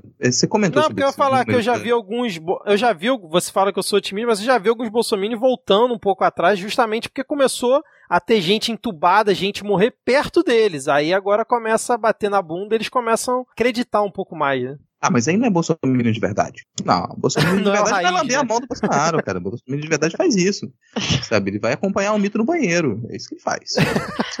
é, bom, é, é, bom falar que o próprio Trump aparentemente só mudou de ideia quanto ao Covid quando um amigo dele foi entubado, né? Isso, verdade. Bem lembrado. É, mas o que eu ia comentar era sobre um pouco de assim, pensar na, em política pública de, de saúde, né? que se a gente for comparar com o que a gente faz com, com a dengue, por exemplo, é, não jamais daria para a gente trabalhar da mesma maneira como, como a gente trabalha com essas doenças, que elas elas estão entre nós já faz bastante tempo e a gente, muita gente pode surpreender, mas poxa, a gente está aqui com a dengue há tanto, tempo e não acabou a população do Brasil e a economia continua funcionando, por que, que não vai ser assim com essa doença? A pessoa ela desconhece por completo as características diferentes dessa, desse tipo de contaminação, né? não consegue perceber o avanço rápido desse, desse novo vírus, além do que a gente se habituou com uma política pública que ela é, fica na expectativa de que a população se torne imune como o contágio por essas outras doenças ele é um pouco mais lento e ele já é sazonal há algum tempo, você in investe bastante num tipo ralo de prevenção. Você vai tentar conscientizar as pessoas de que não, não pode manter água parada, você vai tentar conscientizar as pessoas com relação aos sintomas e quando que elas devem ou não procurar um médico ou a gravidade dessas doenças, mas esses números eles não assustam tanto. É com esse tipo de política pública que a gente está acostumado. Política pública, por exemplo, de é, em larga escala e com urgência, a gente já não tem há bastante tempo. Desde campanhas massivas de vacinação da década de 90, a gente já não passa por isso. Então, quem não tem uma memória de como foram as campanhas de vacinação da década de 90, lá com a criação do SUS em 94, não faz a menor ideia de como que isso deve funcionar, de como que a resposta do poder público ela deve ser imediata e em peso, porque se ela não for imediata e em peso, a gente não consegue resolver o problema. Então não dá para trabalhar com a Covid-19 do mesmo jeito que a gente trabalha com a dengue. Não dá para esperar que a gente tenha uma imunização de rebanho, porque a perda ela vai ser muito alta. Não dá para esperar que as pessoas todas peguem essa doença e vão ver quem é que sobrevive, que é mais ou menos o que a gente faz com a dengue. As pessoas elas continuam a pegar a dengue e depois que você pegou os quatro tipos de dengue lá, você já não tem mais expectativa de continuar a pegar a dengue. Quem é, sobreviveu. É, inclusive, é, inclusive é interessante porque se a gente pensa na história da saúde no país, né? A, o governo brasileiro, a ideia de você ter políticas massivas de saúde pública, ela só se estabiliza de verdade com a criação do SUS. Então a gente tem uma é, é, muito recente a ideia de se ter uma política pública que haja efetivamente nas causas das doenças. Antes você tinha muito mais uma ideia de você, é, o governo fazer campanhas, e o termo campanha não, há, não tá à toa, porque ele tem uma relação muito forte com campanhas militares. Então, você fazia campanhas contra doenças específicas, sem atacar necessariamente a fonte uh, do problema mais profundo. Você ataca muitas vezes os sintomas ou, um, ou uma questão. Até por isso, as doenças que em geral eram. Um, ah, existiam campanhas para, eram doenças que atacavam muito mais as cidades. Você tinha muito menos campanhas e ações governamentais para doenças que atacavam mais o campo, porque o campo, né, as pessoas estão longe do governo, porque o governo se incomodaria com isso. Então, é, essa construção, ela também não é de agora. Quando a gente fala de saúde pública no Brasil e de política de saúde pública, a gente está falando de construções do SUS que têm menos de 30 anos. É pouco tempo. É muito pouco tempo para a gente estabelecer efetivamente uma mudança em toda uma lógica de um sistema de saúde que a gente tinha antes. Isso, inclusive isso evidencia a fragilidade do SUS, né? Que todo mundo só sabe falar mal do SUS e achar que ele sempre vai existir, que ele sempre vai estar lá, mas não. Né, é uma coisa que precisa ser fortalecida e consolidada a cada dia e não destruída como está sendo. Antes da, da pandemia já era e os planos de saúde cada dia tiram tira um pedaço maior, né? Porque não sei se, se, os ouvintes sabem, por exemplo, quando um plano de saúde precisa fazer um procedimento muito, muito caro, ele faz no SUS porque ele não tem culhão para pagar o procedimento muito, muito caro. E aí ele deveria reembolsar o SUS por esse por esse procedimento. E obviamente ele não faz, que todo ano o Ministério da Saúde perdoa bilhões de, de, de, reais em dívida de plano de saúde, né? E assim, em vez de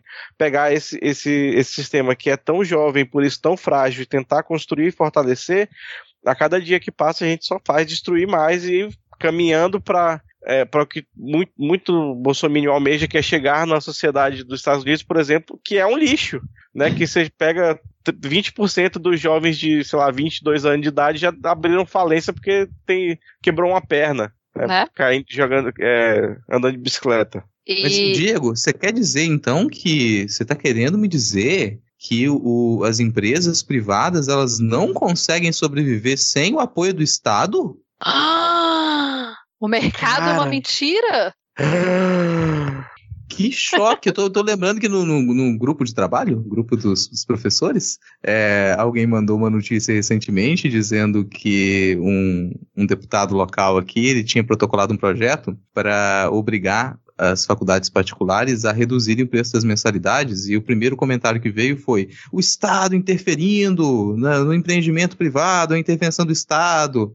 Eu não respondo em grupo de WhatsApp porque eu prezo pelo mínimo da minha saúde mental, mas a vontade era respeitar. A esse tipo de intervenção do Estado não pode, né? Mas para perdoar a dívida, dar incentivo fiscal, pode. Aí o incentivo do Estado vale a pena. Voltando um pouco na questão né, do o serviço, o sistema de saúde, né? Não sei se os ouvintes acompanharam agora, o primeiro-ministro da Inglaterra foi internado com, com Covid, né? E ele saiu, acho que ontem, da UTI e fez uma declaração. É um cara que não defendia o sistema de saúde e que é, defendia que o sistema de saúde inglês é, fosse acabado também, ele estava nessa ideia. Ele agradeceu o sistema de saúde, elogiou o sistema de saúde. Vamos pensar que o NHS, que é o Sistema Nacional de Saúde inglês, no qual o, o, SUS é uma evolução dele, então o SUS seria, né? O, o SUS é uma versão atualizada do NHS.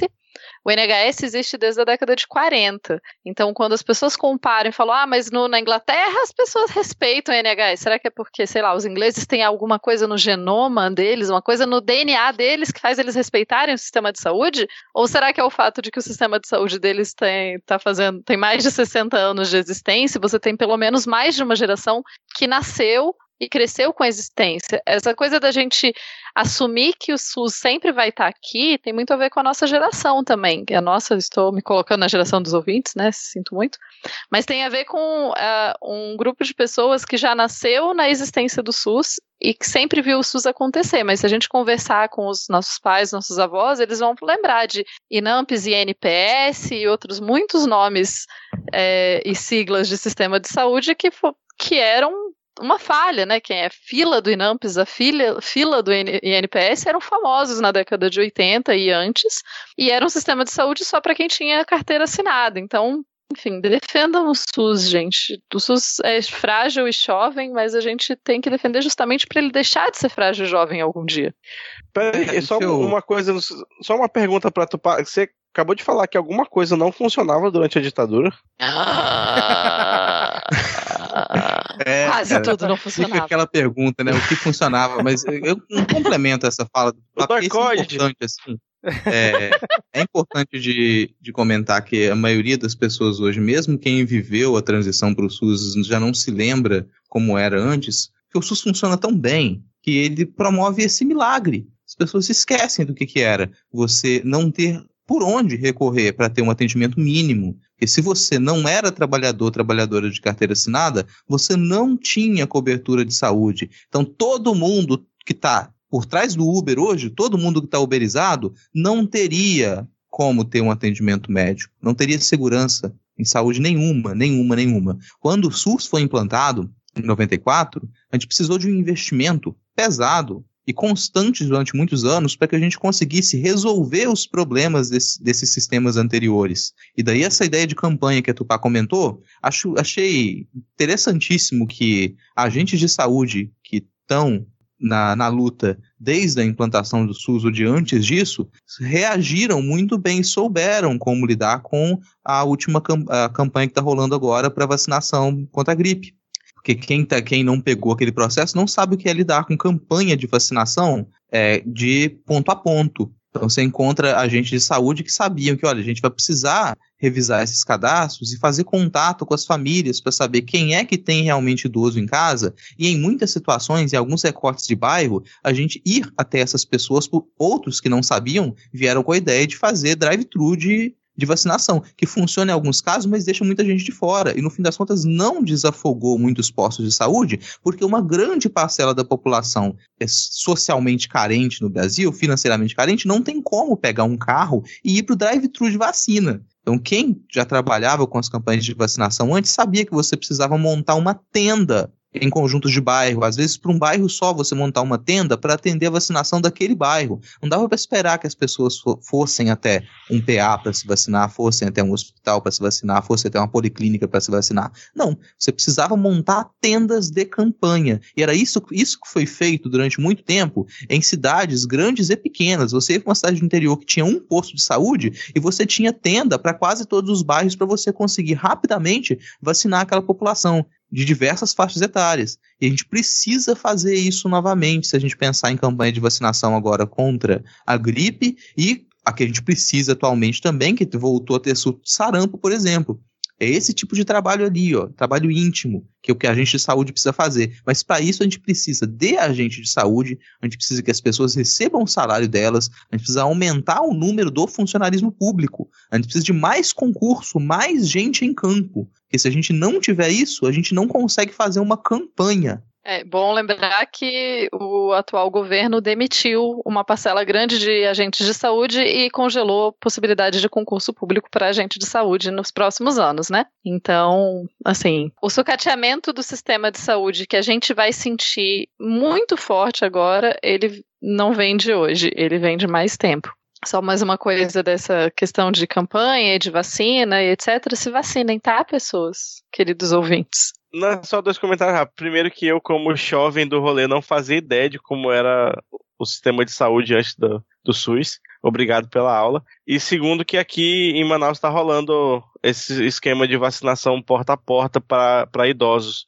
Só está demorando bastante para chegar. Posso, eu sei que já está muito extenso, por sinal, é isso, gente. Eu falo muito, viu? Peço desculpas. É, tranquilo. O pessoal tranquilo. do ponto G costuma dizer que eu posso falar para sempre, é um fato. É, é, sobre essa questão de saúde, fazer um mini jabá.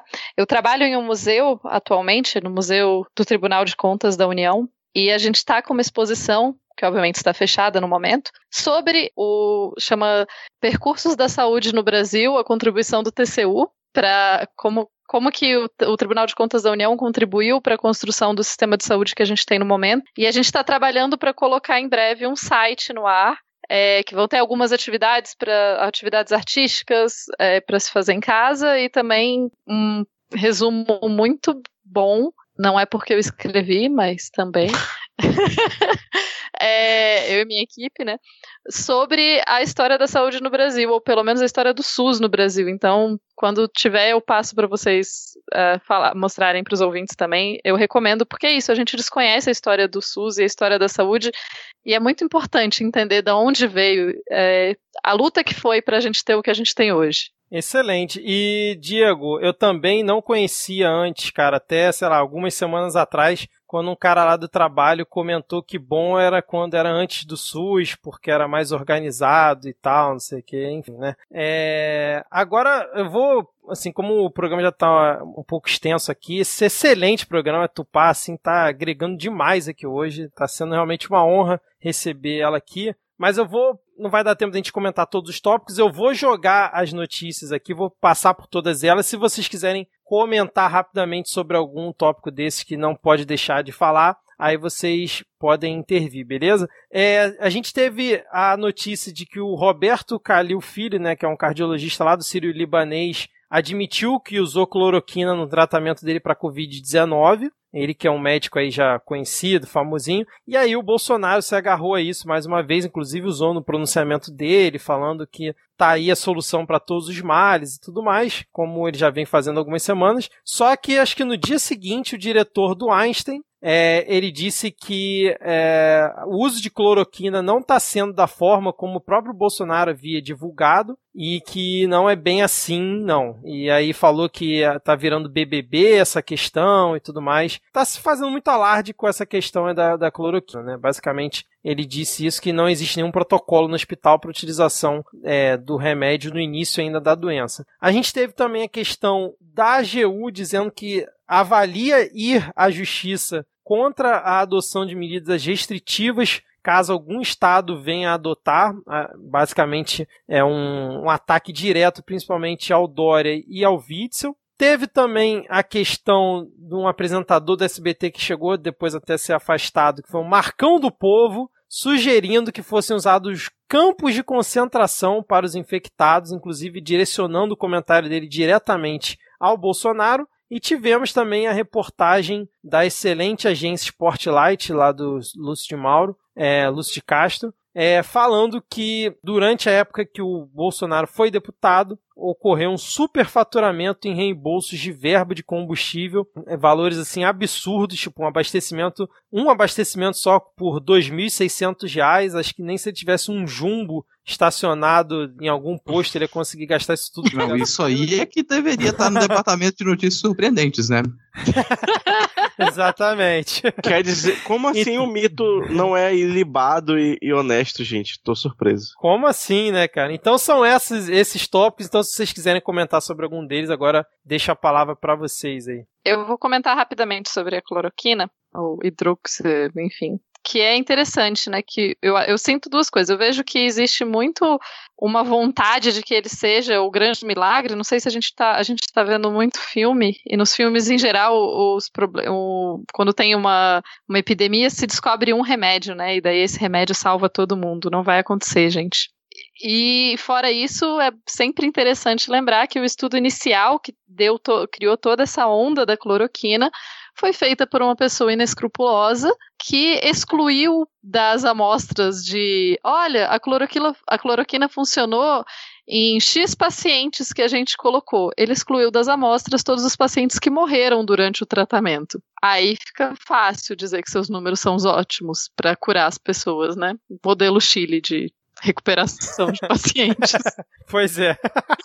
E, inclusive, para além do, dos efeitos colaterais, como cegueira, que tem sido relatado em alguns lugares, tem a questão da, do mecanismo de atuação dela, que na verdade ela atua de, de, em primeira mão, enfraquecendo o sistema imunológico para diminuir a resposta inflamatória. Então, se você der no começo da infecção, é possível que você diminua a resposta inflamatória e a pessoa piore mais rápido. Só para avisar. É, mais algum comentário aí sobre os outros tópicos? O cara do SBT ele merecia um momento pi só para ele, né? Mas a gente não tem tempo hoje aqui para isso. Pi! Pronto. Mais algum comentário? A gente pode ir aqui para dicas culturais. Vocês... Dicas culturais. Bom, eu, deixa eu começar aqui então. Eu quero indicar o novo trabalho aí que o Breno Costa está fazendo, ele que tem aquela newsletter dele que é Brasil Real Oficial. Dessa vez ele fez um compilado. É, ele mais uma pessoa que agora não estou lembrando o nome de quem está ajudando ele nesse trabalho, mas enfim, é, vai ter o link na descrição que ele tá junto, ele reuniu todas as ações que o governo está tomando em relação à prevenção, enfrentamento do Covid-19. Então, você entra no site e você acessa lá o link, tem um planilhão gigante são mais de 160 ações, e aí ele classifica cada uma, bota uma análise crítica sobre o que está sendo feito. É bem interessante para você ter ali um resumão e poder até avaliar se o que está sendo feito é bom ou não, porque às vezes a gente vê tantas ações sendo divulgadas na imprensa, né, nessa correria, o governo fazendo essas, essas atitudes, tendo essas atitudes dele tudo em cima da hora e meio atabalhoada, ali está bem é, condensado para você poder visualizar tudo. E aí, quem quer seguir aí nas indicações? Pode ser eu. Tem dois, é, tem, tem duas indicações hoje. Como sempre, eu trago um podcast independente. Minha sugestão hoje é um pouco mais bem-humorada e para quem tá, já está meio estressado, fica ouvindo aqui a gente durante duas horas falando e falando, falando sobre essas notícias agradáveis da política nacional. Pode ir assinar e ouvir o Quarentena Antes dos 40, que é uma, um projeto do Ricardo Nespoli, que já, já foi indicado aqui uma vez, um antigo projeto dele no Marvel Amnésia. Sempre comenta também, Ricardo, sempre é daqui do estado, aqui do ES. Ele sempre comenta e acompanha o Midcast Política. Tem esse projeto agora, Quarentena, antes dos 40. E a outra indicação que eu dou para quem quiser saber o que está acontecendo no restante da, da América Latina durante essa pandemia, quiser se manter informado, a newsletter do Giro Latino está linkado aqui na descrição do episódio também. Eu trouxe para indicar aqui um, um filme que eu vi ontem que é muito bom. É, se você procurar aí direitinho nos caminhões que passam perto da sua casa, ele deve cair. Então você pode alugar no, no seu serviço de streaming favorito aí, que ele é do ano passado, então ele ainda tá tipo, como lançamento chama A Grande Mentira. Aí, quando eu vi, tipo, eu, ele só tem assim na capa Mirren McKellen, né? Eu falei, ok, ele está se, se fiando nos atores pra esconder um roteiro meio merda, mas é um filme excelente e eu super recomendo.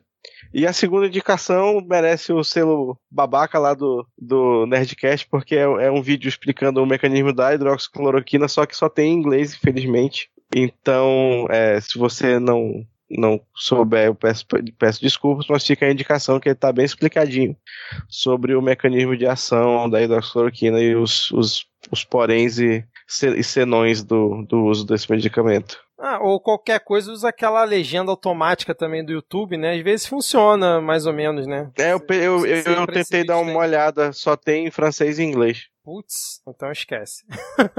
Tupá, você tem alguma indicação aqui para os ouvintes? Pode ser qualquer coisa, se também não tiver, sem problema algum. Então, vou fazer uns auto, umas indicação meio alto jabá, terrível, mas enfim.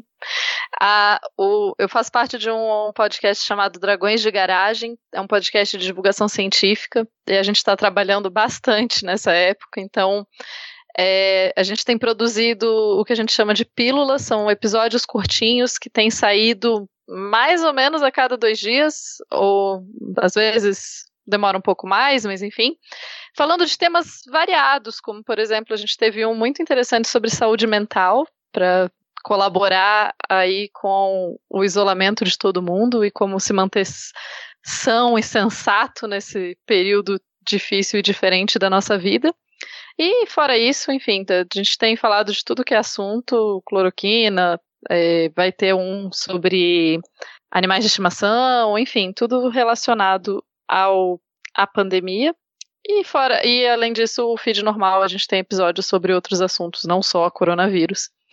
E claro, quando o meu, quando o museu que eu trabalho tiver o site online, eu volto para dar, fica uma, uma dica em suspenso assim, para quando o museu tiver. A gente tem trabalhado muito para isso sair, gente, mas é, enfim. Já fica o compromisso, quando ele tiver no ar, aí você volta para gravar com a gente de novo, então. Tá. Que aí, aí você já pode divulgar ele certinho. E posso dar mais só algum... mais uma. Claro, claro. Então, além disso, eu faço parte de um outro podcast chamado Mundo Freak Confidencial. Então, fica mais fica mais distante da pandemia, mas quem quiser ouvir sobre casos do insólito, fantasmas, discos voadores e etc.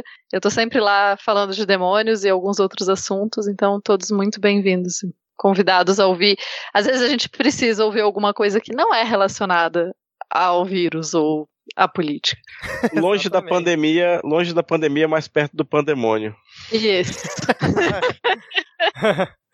um abraço aí para as nossas ouvintes Ira Croft e Tabata Bowling, né? Ira que é lá do Mundo Freak e a Tabata lá do, do Dragões de Garagem. Ira que não participou aqui com a gente aí do Midcast Política, até mas o convite já tá aberto.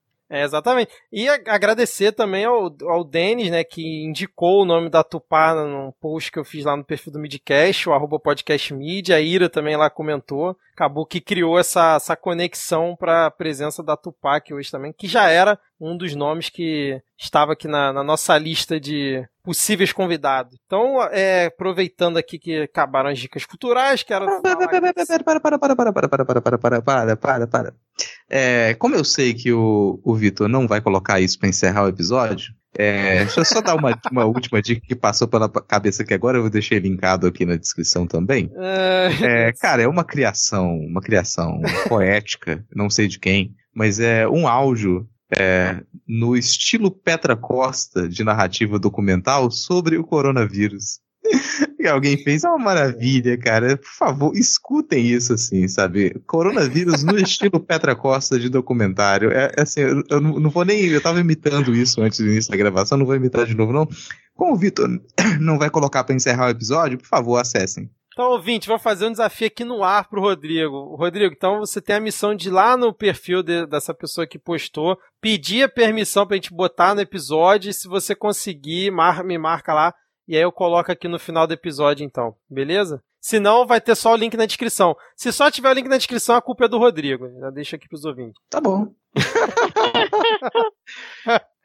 Bom, se você chegou até o final e curtiu esse episódio, compartilhe ele, faça a palavra do Midcast chegar em mais pessoas. Além disso, ajuda demais se você avaliar o podcast na Apple Store ou no aplicativo que você utiliza. Inclusive, uma das maiores audiências do Midcast é através do Podcast Addict, que agora você pode avaliar no Podcast Addict. Eu não sei como é que eles estão organizando isso, mas se vocês já quiserem avaliar lá, a gente já sai na frente disso, entendeu? Você vai lá no Midcast, vai naquele izinho lá de information, e aí vai ter na parte de review a, lá para você avaliar dentro do podcast Addict. Depois eu vou até botar o, o link lá no nosso perfil do Twitter para facilitar para o pessoal. E se você quer ajudar a gente aqui a pagar a hospedagem do podcast, incentivar o nosso trabalho de produção, você pode colaborar mensalmente com dois reais por mês lá pelo PicPay. É só baixar o aplicativo na Apple Store ou na Play Store. Procura por Midcast e assina o nosso plano. Tupá, muitíssimo obrigado aqui pela sua participação, por você ter topado